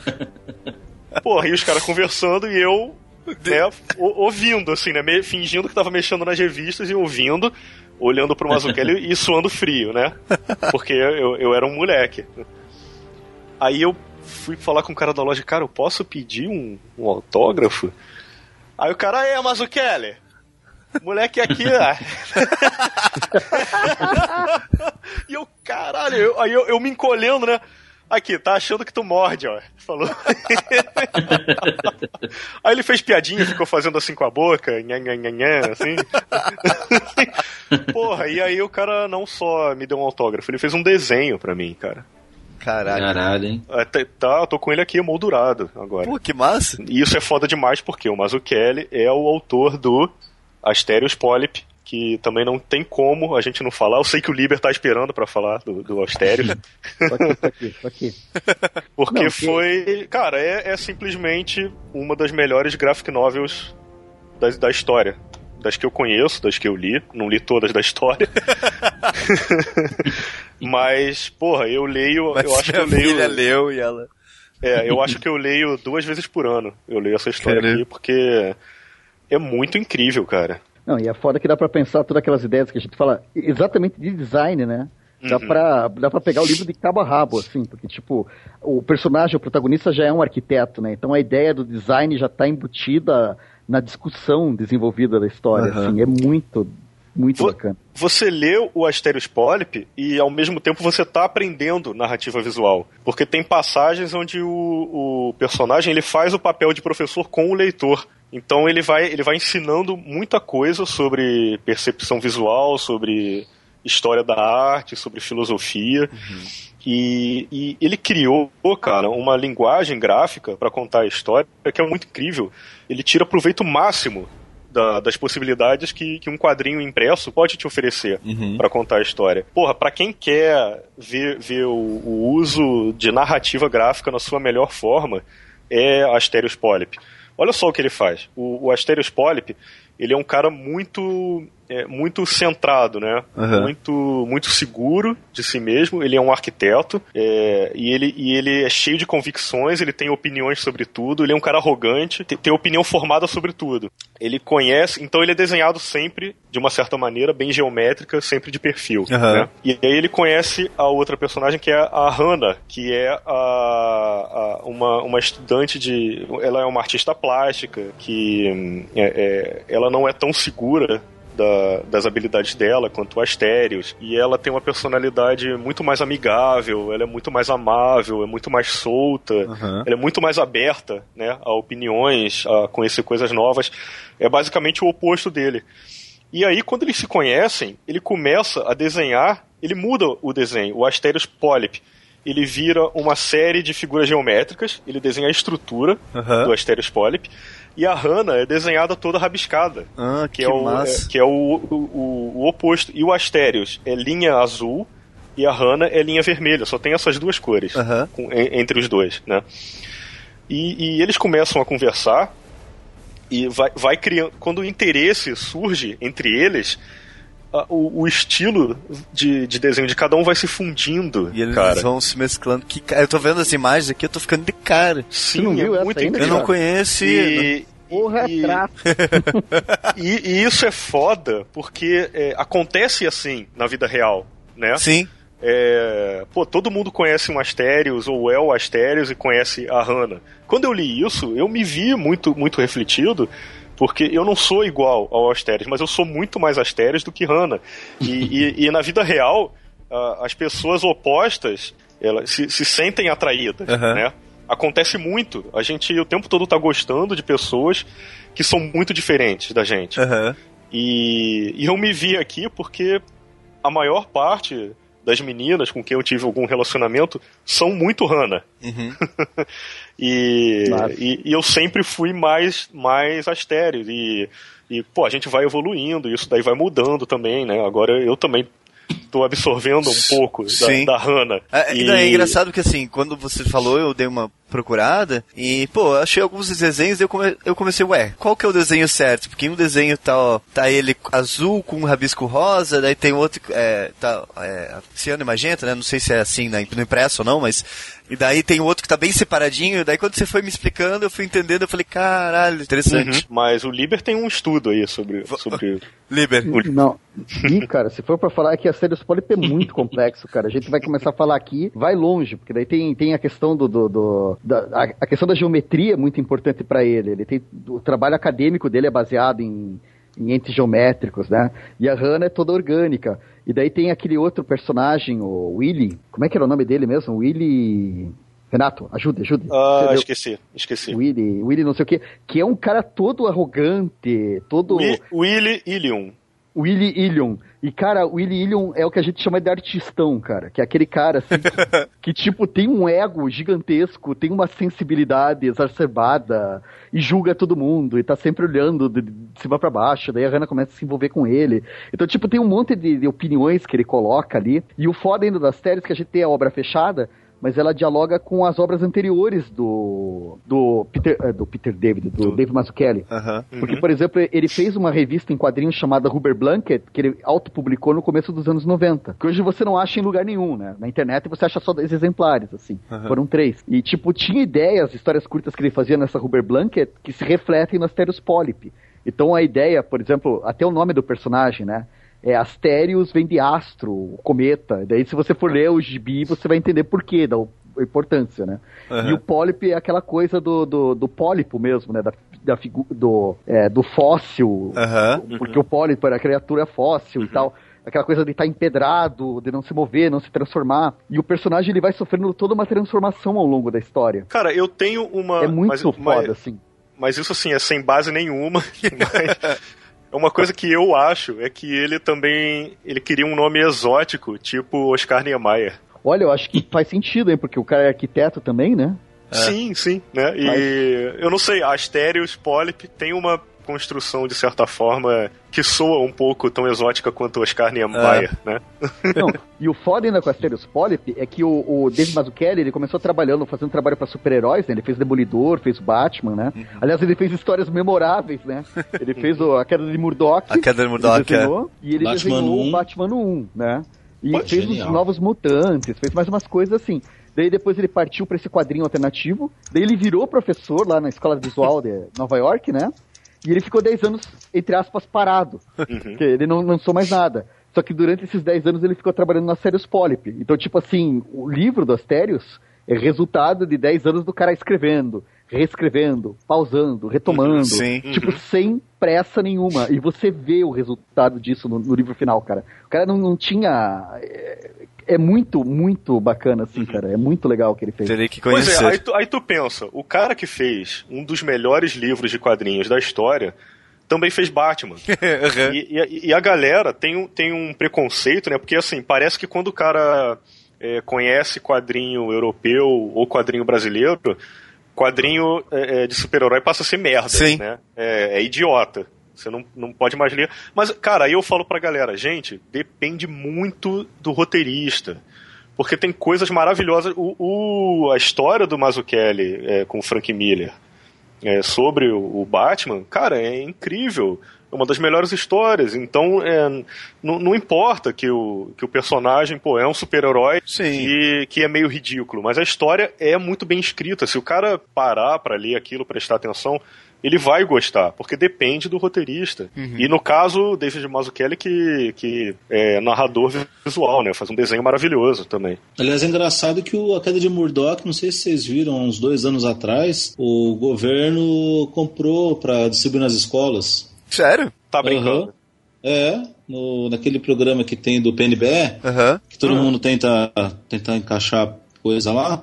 O governo comprou a queda de- a de Murdoch. Olha só. Meu Deus, será que foi por engano? Eu acho que tinha que tinha um de nós lá, sabe? É, Lá, ah, hoje, agora eu tenho poder, eu vou fazer o certo. as crianças. Cara, Mas tá bom. É. Caramba, cara, que incrível. É, imagina, tipo, em, em milhares de escolas na biblioteca tem que ter a queda de Murdoch. Que loucura. Que é um quadrinho, Imagina é um quantas quadrinho bem fã. cabeças. É, então. Ca- Cara, vocês, vi- vocês já viram como o Frank Miller tá? Sim. Nossa. Tá bizarro, cara. Ah, tá. Bizarro. É, o diabo tá É, cobrando. Eu li um, um cara escreveu em algum lugar. Não, um, um- cara. Um, fez com o ca- Spirit, né? um cara escreveu em. o cara escreveu em algum lugar que parece que ele tá. que, que é, é problema de dependência química, mas que ele e nem ninguém quer falar sobre isso. Caraca. Mas que o, o, o papo que tá rolando assim, falar sobre no- isso. no- nos bastidores é, é isso. É. Sei. Mas, mas pode ser câncer também. né? Pode ser o quê, Liber? É, Câncer? É. Não sei, não, porque não, o cara, mas o- o cara não tem um pelo, cara. Tipo, tá com uma cara de, de quem passou por, por quimioterapia, né? Sei lá. É, Mas tá. vai saber, né? Ninguém, Tá ninguém punch. fala nada. Não, e, e você sabe que se você olhar por mais de 3 segundos pra foto dele, né? com Agora do jeito que tá, por mais de, de, de 3 minutos, a tua alma é levada. É. né? Sério, cara, veja as fotos, deixa eu ver se eu acho ele aqui, cara. Se você olhar por mais de 3 Não, ele minutos. tá bizarro, tá, tá bizarro. Pô, Engraçado que eu acho que esse ramo de, de quadrinhos é muito bom é, quando a gente é, pensa no futuro. É, tipo assim, o jogador de futebol ele teve o auge dele lá e acabou, né? E, e, e quadrinhos eu acho muito legal, porque, vai, você, sei lá, pega o Stan Lee, que tá com mais de 90 anos, tá vivo, fazendo coisas. O Will Eisner, para mim, é um cara que morreu bem velho, com muita dignidade, fez muita coisa boa, né? Então, é. eu, eu acho muito engraçado, porque um, esse ramo nosso, né, ele, ele permite isso, né, que, que o cara ele morra é, Trabalhando. produzindo, né, É. trabalhando. E, e é estranho, né, porque o, o Frank Miller, tipo, é um cara que, acho que para todos nós, né, na década de 80 e 90, foi um exemplo e, e é engraçado como a, a- você vê que a saúde dele parece uma, uma consequência do trabalho Eu ia dele. falar né? isso. é. O trabalho, meio terrível. o trabalho dele tá refletindo o que tá acontecendo na vida dele, cara. Que tá, tá complicado, Frank Miller. É, cara, não, é, é engraçado mesmo, né? Tipo, tem, existe alguma relação da, dele, dele ser saudável como pessoa e como artista, porque ele cometeu algumas coisas ultimamente que, putz, sei lá, acho que nem, nem criança. É, como, como o Liber disse, acabou o contrato dele com o diabo, tá ligado? Não, é, o, o diabo tá cobrando o pacto, cara. É louco. Mas é, é engraçado, porque se você olhar a, tra- a- a trajetória dele, uma das obras mais significativas dele, pra mim, e mais impactante pra mim, pessoalmente, foi o Cavaleiro das Trevas. Que, pô, eu era piazão, tava acostumado com o ritmo de história em quadrinhos. Tô com a edição definitiva E- aqui no colo. Não, ah, e, e- aí que tá, né? Daí tu lê. Só que já no, no Cavaleiro das Trevas você vai ver que ele já tinha uma pega fascista, assim, Aham. muito, muito forte. Ele sempre teve uma pega meio, meio fascistoide, assim. Aham. E, tipo, daí do, do dois esculhamba, se você for ler o, o 300, é um... Nossa. Porra, você, vo- vo- você não sabe onde meter a cara no 300? O, o Sin City, cara, bicho... Ah, eu o particularmente City- gosto do Sin. City. Não sei. Cara, você mas vai isso que falar. é foda, porque o Sin City também, cara, porque, tipo, se você for comparar o Sin City, porque é legal de comparar, por exemplo, com, com o Batman 1. Aham. O Batman 1 e, o, e a Queda de Murdoch, eles têm um ritmo Ah, tá. história Aham. que no Sin City ficou tão caricato, ficou tão exagerado, ficou tão. que num primeiro momento é legal, mas daí ele começa a repetir isso sem parar nas outras É. histórias. Então é quase como uma, um bordão, uma piada que ele não para de repetir. E agora E saiu as- o Sin City 2, Oi. o filme. Isso, e é- que é um fracasso. É um né? fracasso, justamente. Não, e o, o, o, o foda desse City, que eu olho pra. Por exemplo, eu gosto do, do, do primeiro, mas os outros começam a repetir, e se você for olhar, são histórias que ele escreve, sei lá, em 200 páginas, Aham. que ele podia fazer em 30. É verdade. É. Não- porque, é, por- ah, vou fazer pinaps, vou fazer. Vou... Putz, é foda. E você assim, acha que é cara. uma piada dele, né? Você acha que essa piada vai acabar. Agora, ah, tá, uma piada. o próximo agora ele vai, vai escrever pra valer, né? E não, Não, chega esse pra valer há 15, 20 anos, sei lá. Não, e é foda, porque eu tava pensando, tem uma história dele, não sei se vocês se lembram, que é aquele Electra Vive, que é um álbum Uhum. bacana, que ele desenhou e tal. E, cara, é muito foda. Não, é. não é o- é ele, não, é ele, desenhou, mesmo. ele desenhou também. é Ele, verdade. ele mesmo desenha, que ele dá um show de perspectiva. Ele Tá faz lindo, uns painéis é. É. e é foda porque é uma história intimista do Demolidor. E eu nunca vou esquecer, cara, que tem uma, uma- um trecho lá que o Demolidor ele perde uma causa. Daí a, mi- a mulher, que ele- a cliente dele, perdeu a guarda dos filhos. E ela fica muito deprimida e ele se oferece a pagar um drink. E daí do drink eles acabam indo pro quarto e dormem junto. Enquanto tá acontecendo tudo isso, aquela coisa que a gente falava da imagem e do, do- da, da imagem e do texto. né? Porque você vai vendo pela imagem o que tá acontecendo, alguns comentários dele e tal, e ele vai falando de quando ele era criança, na cozinha do inferno, bairro pobre, e duas crianças brigaram na rua e uma pegou e ergueu a outra e jogou pela, pela vidraça de uma padaria. Uhum. E entrou um caco de vidro no peito da outra. E daí o padeiro veio todo desesperado e tirou o caco, e na hora que ele tirou o caco começou a jorrar sangue. Aham. O guri começou a se afogar no próprio sangue. E daí ele tentou estancar com papel manteiga. E daí ele vai contando essa historinha Caramba. enquanto ele tá lá com a menina bebendo e leva lá pra cama e tal. E daí no dia seguinte ele acorda e ele fala: Não foi amor, foi mais algo como papel manteiga. Caramba. Caralho, sabe assim, tipo, o cara escreveu um troço desses. Aham. E daí ele pega e faz Sin City. Você consegue perceber a diferença? Não, não entendo, entendo. Cara, é Pegou- um troço. pegou- assim, É. Porra, cara, eu me arrepio de lembrar daquilo, cara. Pegou o demolidor de causas curtas. Pois é, velho. Mas, pô, eu, eu acho muito foda, cara, porque o cara tem uma. Pô, enfim, mas enfim. Eu gostaria de falar um pouco das minhas influências do- dos autores brasileiros, porque o pessoal fica falando, né, é isso que eu comentei antes, da galera que começa a falar mal de quadrinho americano, de super-herói. Aham. Mas porra, gente, tem que ler de tudo, porque tem histórias muito boas. Vai ter história boa, história ruim, tudo. Então é. Eu leio. Eu leio super-herói. Eu, eu leio pouco, né? Eu não leio, eu não leio as mensais dos super-heróis, porque aí Não, realmente. não dá, aí, né? É, realmente tá difícil, é ruim mesmo. Mas quando tem edições especiais, quando eu sei que o desenhista é bom, o, o roteirista é bom, aí eu, eu compro. E muita coisa europeia e muita coisa brasileira também. Então, é, gosto de tudo. E eu, é, eu fico pensando assim, quando, quando a galera começa a falar sobre identidade né, e cultura, e aí tem que ter uma identidade de quadrinhos nacional, onde é que está a identidade, a busca pela identidade. E eu acho muito absurdo você falar que não tem identidade em um país que tem Laerte, Júlio, Shi- Júlio Shimamoto, é, Renato Canini e Flávio Colim, para citar só alguns. Sim. Assim, eu citei, citei alguns dos meus preferidos aqui. né. É, cara, o Renato Canini, é, ele era desenhista do Zé Carioca. Aham. E, pô, ele tem um traço muito bonito, muito particular, e as histórias do Zé Carioca, na época que ele fazia, eram muito engraçadas. Aí eu acho que ele foi. É, é, eu acho engraçado, assim, como a Disney, até pelo fato de ser Zé Carioca, né, e era produzido aqui, mas tinha que ter uma permissão da Disney, e eles Sim. permitiram que ele mudasse completamente o, o- o estilo da Disney.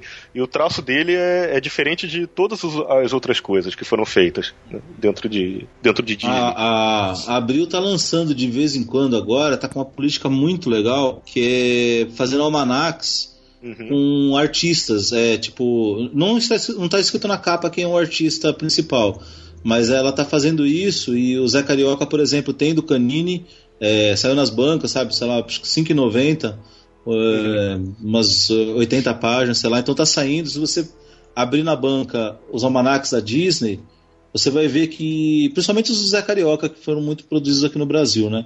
Mas você vai ver que tem um artista principal, inclusive o desse mês, já que a gente estava falando dele é, pelo, pelo pe- Facebook antes, é do Gustavo Machado. Ah, que legal. Ah, sim. O último, o último almanac do Zé Carioca, o número 20, se eu não me engano, são histórias que o Gustavo Machado desenhou.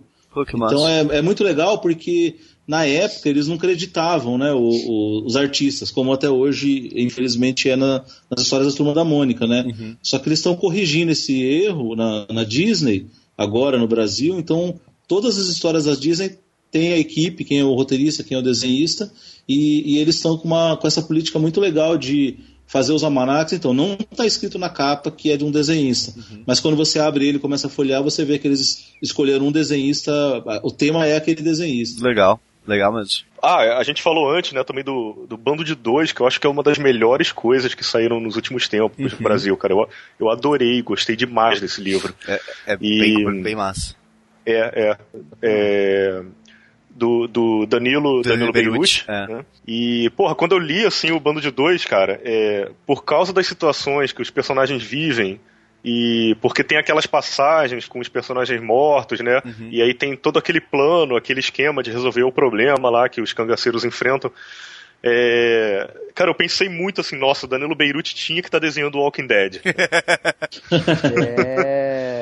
Cara, o ia ser, dele? ia ser perfeito e o, o, o desenho do Walking Dead é horrível, É. né? Eu acho uma, eu acho uma droga. Eu parei de... E o, o- o Walking Dead também sofre daquele caso que o Liber falou, de usar 200 páginas pra contar o que podia ser contado em 30. Aí, porra, é, tinha que ter, cara, Danilo Beirute fazendo Walking Dead. É. É, acho que foi o Liber que falou aí, é, do, lembrou do Necronauta, né? Não deixa de O ser um pouco, né? Um, É o um morto-vivo, na verdade, né? Que... É, Cara, é. eu, eu personagem adoro o principal. Necronauta, cara. Aliás, o Necronauta. Necronauta, são, é, olha só que absurdo, no mesmo, absurdo assim, que demais, né? Mas é, é absurdo pensar que isso aconteceu. Mas no mesmo PNBE que escolheram a queda de Murdoch para colocar nas escolas, escolheram o Necronauta também. Então tem Cara. milhares, milhares de bibliotecas de escolas no Brasil tem o Necronauta. Nossa, é- era, era um de nós mesmo. É, com certeza. Mas o, fizeram, fizeram isso com o Bando de Dois, né? Também. Mas, Eu olha, acho. mas é um pouco Eu não lembro, diferente, mas- não sei dizer. Assim, tipo, Agora, você tá falando de álbum, eu queria indicar dois aqui que eu li, cara, esse ano, que eu achei bem bacana, nacionais. Manda ver. mandei. Um é o Tungstênio, do Marcelo Quintanilha. Uhum. E, cara, eu, eu achei assim, cara, o cara, ele. Ele é, ele é um nível. Ele é um ponto fora da curva, cara. Tem, se não leu, pegue Tungstênio, Marcelo Quintanilha, leia, você vai entender do que, que eu tô falando. Aham. E o outro é a vida de Jonas. Se eu não me engano, é do Magno. Agora não me lembro se é o Magno. Cara, Magno Costa. Ah, eu sei qual que é esse. Cara, esse é outro que é uma loucura, porque ele pegou uma história de drama, né? De um alcoólatra. Só que no desenho, ele coloca os Muppets, ele coloca os bonecos estilo Vila Uhum. Sésamo. Aham. E tipo, ele não, não, não humaniza os bonecos, ele faz como se fossem os bonecos, assim, como se fosse uma história barra pesada de drama, protagonizada pelos bonequinhos. Assim. Aham. Tipo, ele desenha como se fosse uma mão segurando o boneco mesmo, assim. Velho, dá um efeito, me mexe de um jeito, e o texto dele é bom pra caralho, assim. Que cara. massa. Então, Aliás, esses dois, porra, foda. aliás é da, é, esse livro é da Zarabatana, que, que é o- a editora que publicou o primeiro Jambox. E, gente, se vocês não conhecem o catálogo delas, dê, um, dela, dê uma olhada. Ó, o Bando de Dois, por exemplo, é dela. Sim. Eles têm um catálogo no- muito foda, cara. Um dos melhores catálogos de quadrinhos do Brasil, é, tanto, tanto quadrinhos brasileiros quanto estrangeiros.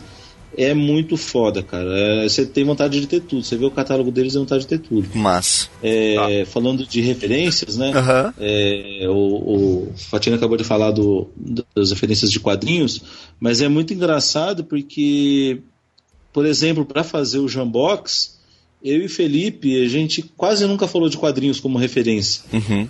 Acho que 90% do tempo foi filmes. Referências eram muito mais cinematográficas do que é, quadrinhos, né? Tinha, claro, tinha referências é, de quadrinhos, né? Mas a gente falou muito mais de, de cinema.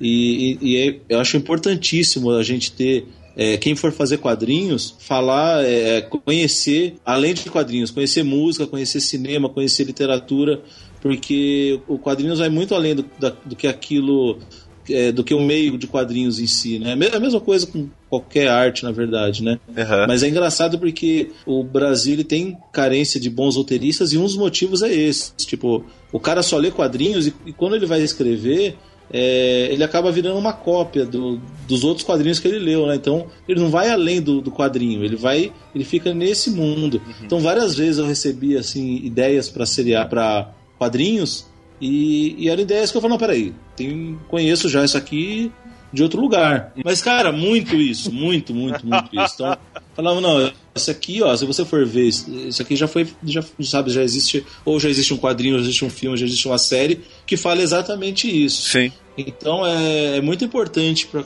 qualquer pessoa que vá fazer quadrinhos, que vá além dos quadrinhos, porque é, a cabeça abre para novas ideias, é, você a, a chance de você repetir um, um tema, um assunto é, é menor. Então é legal que a pessoa tenha não, não só não ler apenas quadrinhos, sabe, americanos, só mangá, só é, nacionais, mas como também procurar outras artes Sim. e estudar elas também. Ô Celso, é, eu tô ouvindo a trilha, tenho ouvido bastante a trilha do Homem de Ferro, né? Uhum. E, aí, e aí quando toca aquela. a- sabe a música dos créditos do Homem de Ferro 3? Aham. Que é uma música estilo seriado antigo.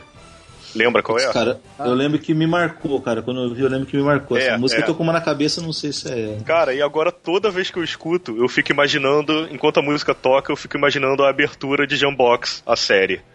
Caramba, cara. Cara, encaixa, Caramba. encaixa muito, cara. Eu li, Pô, eu não, já fiquei vou- eu pensando vou muito procurar, essa, essa coisa, cara. Puta, fiquei imaginando uma série disso também, cara. Ia ser muito Então, massa. cara, eu, eu penso muito nisso, tipo, é, é um desejo meu fazer, tipo, guardadas as devidas proporções, um Band of Brother brasileiro com, com Jambox. Porque hoje em dia é viável, né? Por causa da, ah, como os efeitos especiais são baratos, né? Sim. E no caso de Jambox, como a gente está falando de avião dos anos 40, não, não tinha como não ter, não ter muito efeito especial. É, é uma coisa que, que eu quero muito fazer.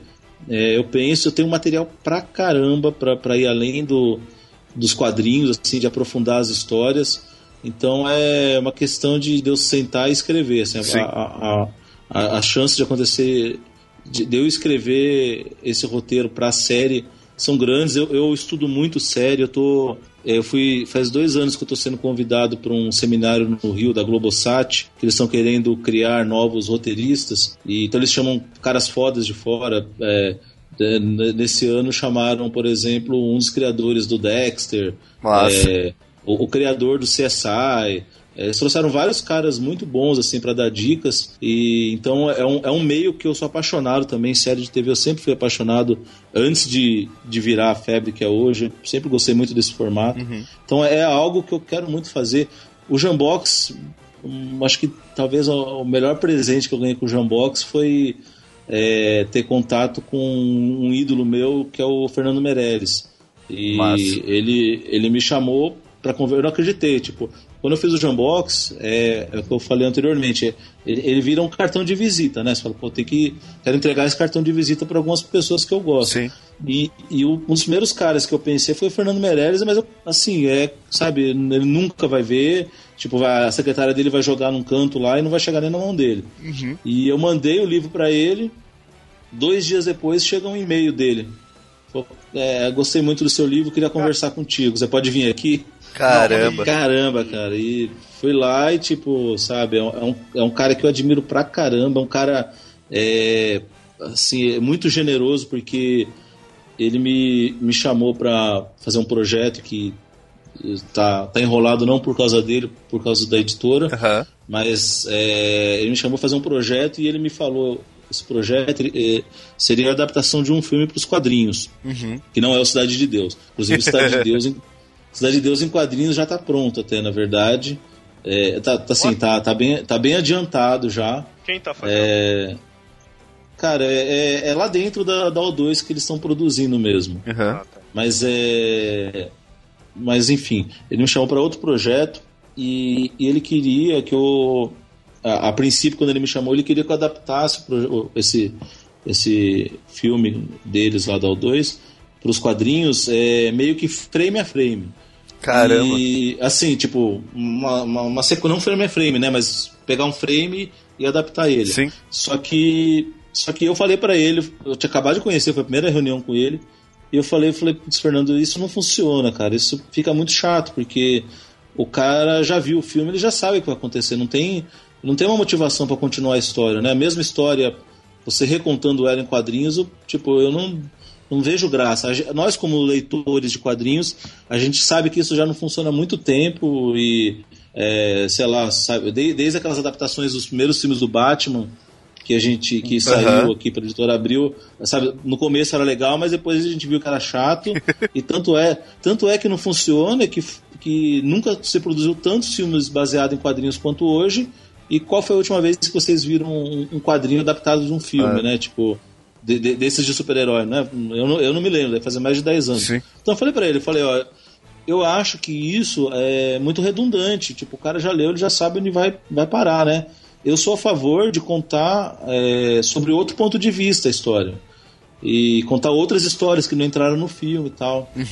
E aí acabou a reunião, ele não falou nada, eu falei, pronto, me ferrei. O cara, tipo, vai, vai ligar pra outro cara, tipo, tô. Né, como é que eu vou falar não pro Fernando Meirelles? O cara falou e eu falei não. E aí eu cheguei em casa, já tinha uma mensagem dele, você pode vir semana que vem pra uma reunião? E aí eu fui e aí na reunião falaram, ó, o Fernando já disse que se o projeto rolar, você que vai tocar. Então, Ó. você vê que, tipo, é um, é um cara que ele, ele chegou onde ele chegou porque ele sabe ouvir, cara. Tipo, ele tinha aquela ideia pré-concebida dele Sim. e, e quando ele ouviu meus argumentos, ele pensou um pouco e falou: não, realmente faz sentido. E me chamou pra tocar. Aliás, era engraçado porque no, no, no momento que eu conheci ele, ele tava de mochila e ele, ele falou: Ah, que legal que eu, que eu tô lendo aqui. Ele tava com um kick-ass Aham. na, na, na mochila dele. Então é legal que, tipo, é assim, ele falou que não tem um conhecimento muito grande, mas, tipo, ele, ele tava empenhado em conhecer mais, sabe? Então ele tava. Ele tinha lido o que é, por exemplo. Sim. né? Então, Legal. Legal. É, é bem legal mesmo. Só uma coisa que eu tava pensando aqui. Não, ela vem. Por causa do Jambox, aí tem o Sentapua, né? Aham. O Sentapua que é, né? É, manda ver, Cobra vai fumar. desce a porrada. Taca-lhe pau. Aham. Taca-lhe Exatamente. Se o Sentapua fosse hoje, seria taca-lhe pau. É, exatamente. Taca-lhe pau! Descendo o morro da Vassovelina. Mas isso aí, o, o- não, é exatamente isso, né? Mas é engraçado que a ideia veio porque tinha um motorista é, que levava os pilotos de um lado para o outro e, e aí eles falavam pro motorista correr, aí eles falavam senta pua, Zé Maria. Só que o cara não se chamava Zé Maria, ele ficava puto da vida. E, E aí, tipo, isso foi no treinamento, se eu não me engano, toda hora. Inclusive tem, acho que se eu não me engano, no segundo livro, que eles falam Senta Pua Zé Maria. É. Se eu não me engano, tem essa cena. Ele acaba puto da vida. Eu até esqueci o nome do cara, mas, tipo, não tem nada a ver o nome dele. Ele ficava possesso. E aí, quando foram criar o grito de guerra, né? Porque cada.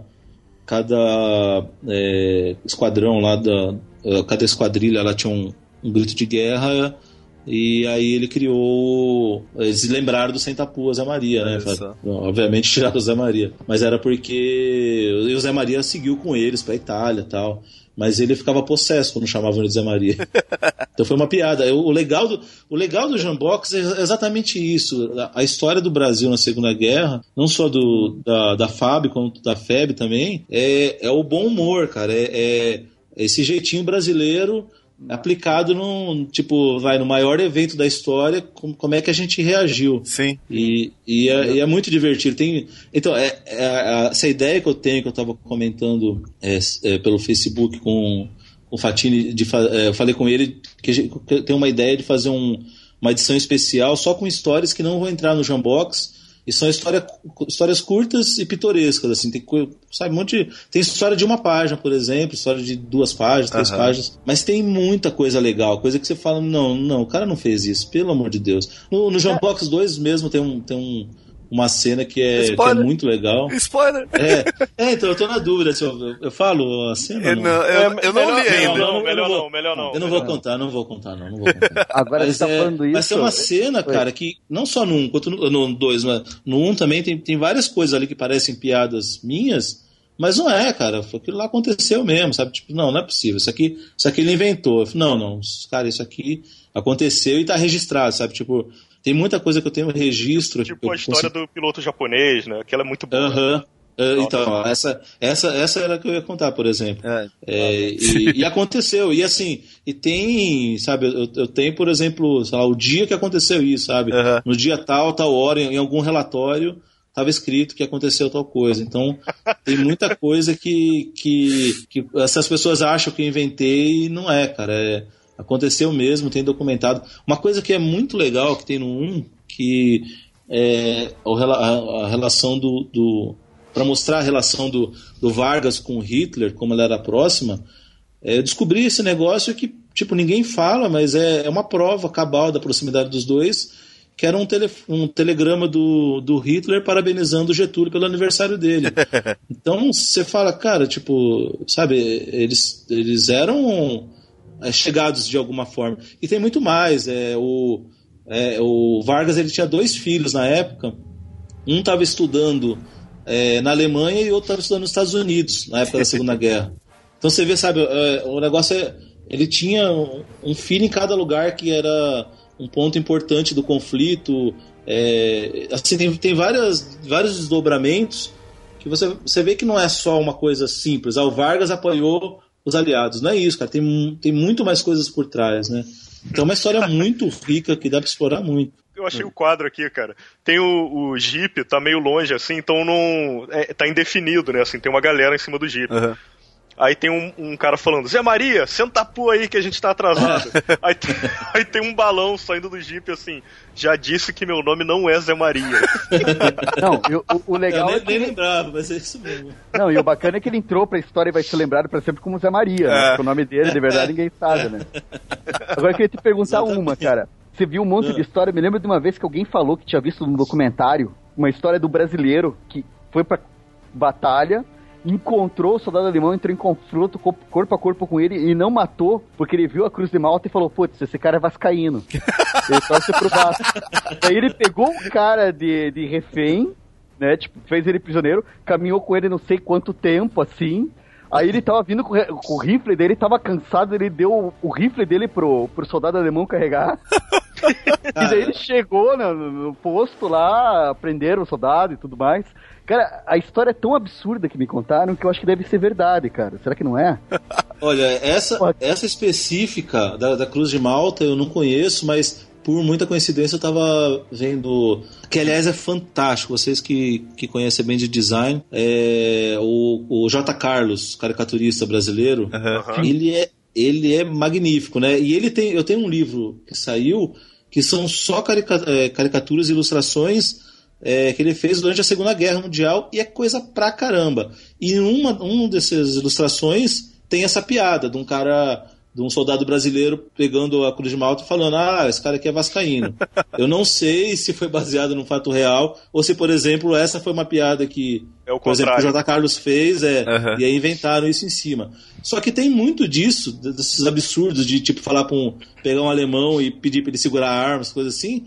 Cara, tem muito. Tem tem, tem um caso que, que vai estar no terceiro livro, que é do Danilo do Danilo Moura, que ele caiu é, em terras inimigas e ele fez tudo que ele foi ensinado para não fazer, ele fez. Então, tipo, ele tinha um manual. Se você cair em terras inimigas, primeiro, não faça isso. Segundo, não faça isso. E Ele fez tudo ao contrário. E, então, tipo, vai, não entre em contato com um soldado alemão. E ele foi pedir um cigarro pro soldado alemão que tava passando? Aí, Tipo, aí ele pulou do arbusto e fez assim! Não, mas é, é bem isso, cara. Tem- então, é, é- cara, é- é- tem muitas histórias interessantes. E assim, e o, o legal é que eu conheci pessoas que, que, que estiveram lá e viram, sabe? Não é, não é só do livro. Aliás, foi, foi importantíssimo para mim, para minha pesquisa aí, além do livro e conhecer os caras, porque às vezes o livro conta coisas que não foram bem daquele jeito, que eles contaram no livro de uma forma para não ofender alguém, para não magoar alguém, não foi daquele jeito. Então, foi muito bom eu, eu conhecer os veteranos, porque eu, eu, eu tenho uma noção melhor quando eu leio algo sobre é, essa passagem. Eu falo, não, peraí, isso aqui não deve ter acontecido assim. Pelo que eu conheço, o certo deve ter sido assim. Tem, por exemplo, tem uma passagem que eu fui pesquisar que ele está contado de três formas diferentes Nossa. sendo que duas delas é pela mesma pessoa. É, num- numa vez, numa oportunidade, ele falou uma coisa e na outra ele falou outra. Aham. Então você tem que, sabe, você- é- é- a pesquisa é importantíssima, porque se eu pegasse só uma referência e usasse ela como base, é, eu poderia estar cometendo vários equívocos, porque é, aquela referência na verdade não foi real. Tipo, é, aquilo ali eles falaram para um colega não ficar magoado, sei lá. Sim. Então, esse negócio da pesquisa, você conhecer bem o assunto, é muito importante. Você tem que procurar várias referências mesmo. Por mais que você pegue uma referência que fala, ó, foi desse jeito aqui, fique sempre com o pé atrás, porque tem, tem muito mais aspectos envolvidos do que a gente pensa. Sim. Peraí, a gente já fez podcast sobre trocadilhos? Não. Ainda não? Então tá, fica, É, fica a Liber, dica. Liber, Oi, eu tava, oi. eu tava na ilha do Fundão e, e fu- e fui pra ilha de Paquetá. Tá. Foi uma trocadilha. Tá. Ah, Meu pai. Canta o rinchote aí. Ai, ai, ai, ai, ai, ai, ai. Tá, tá bom, tá bom.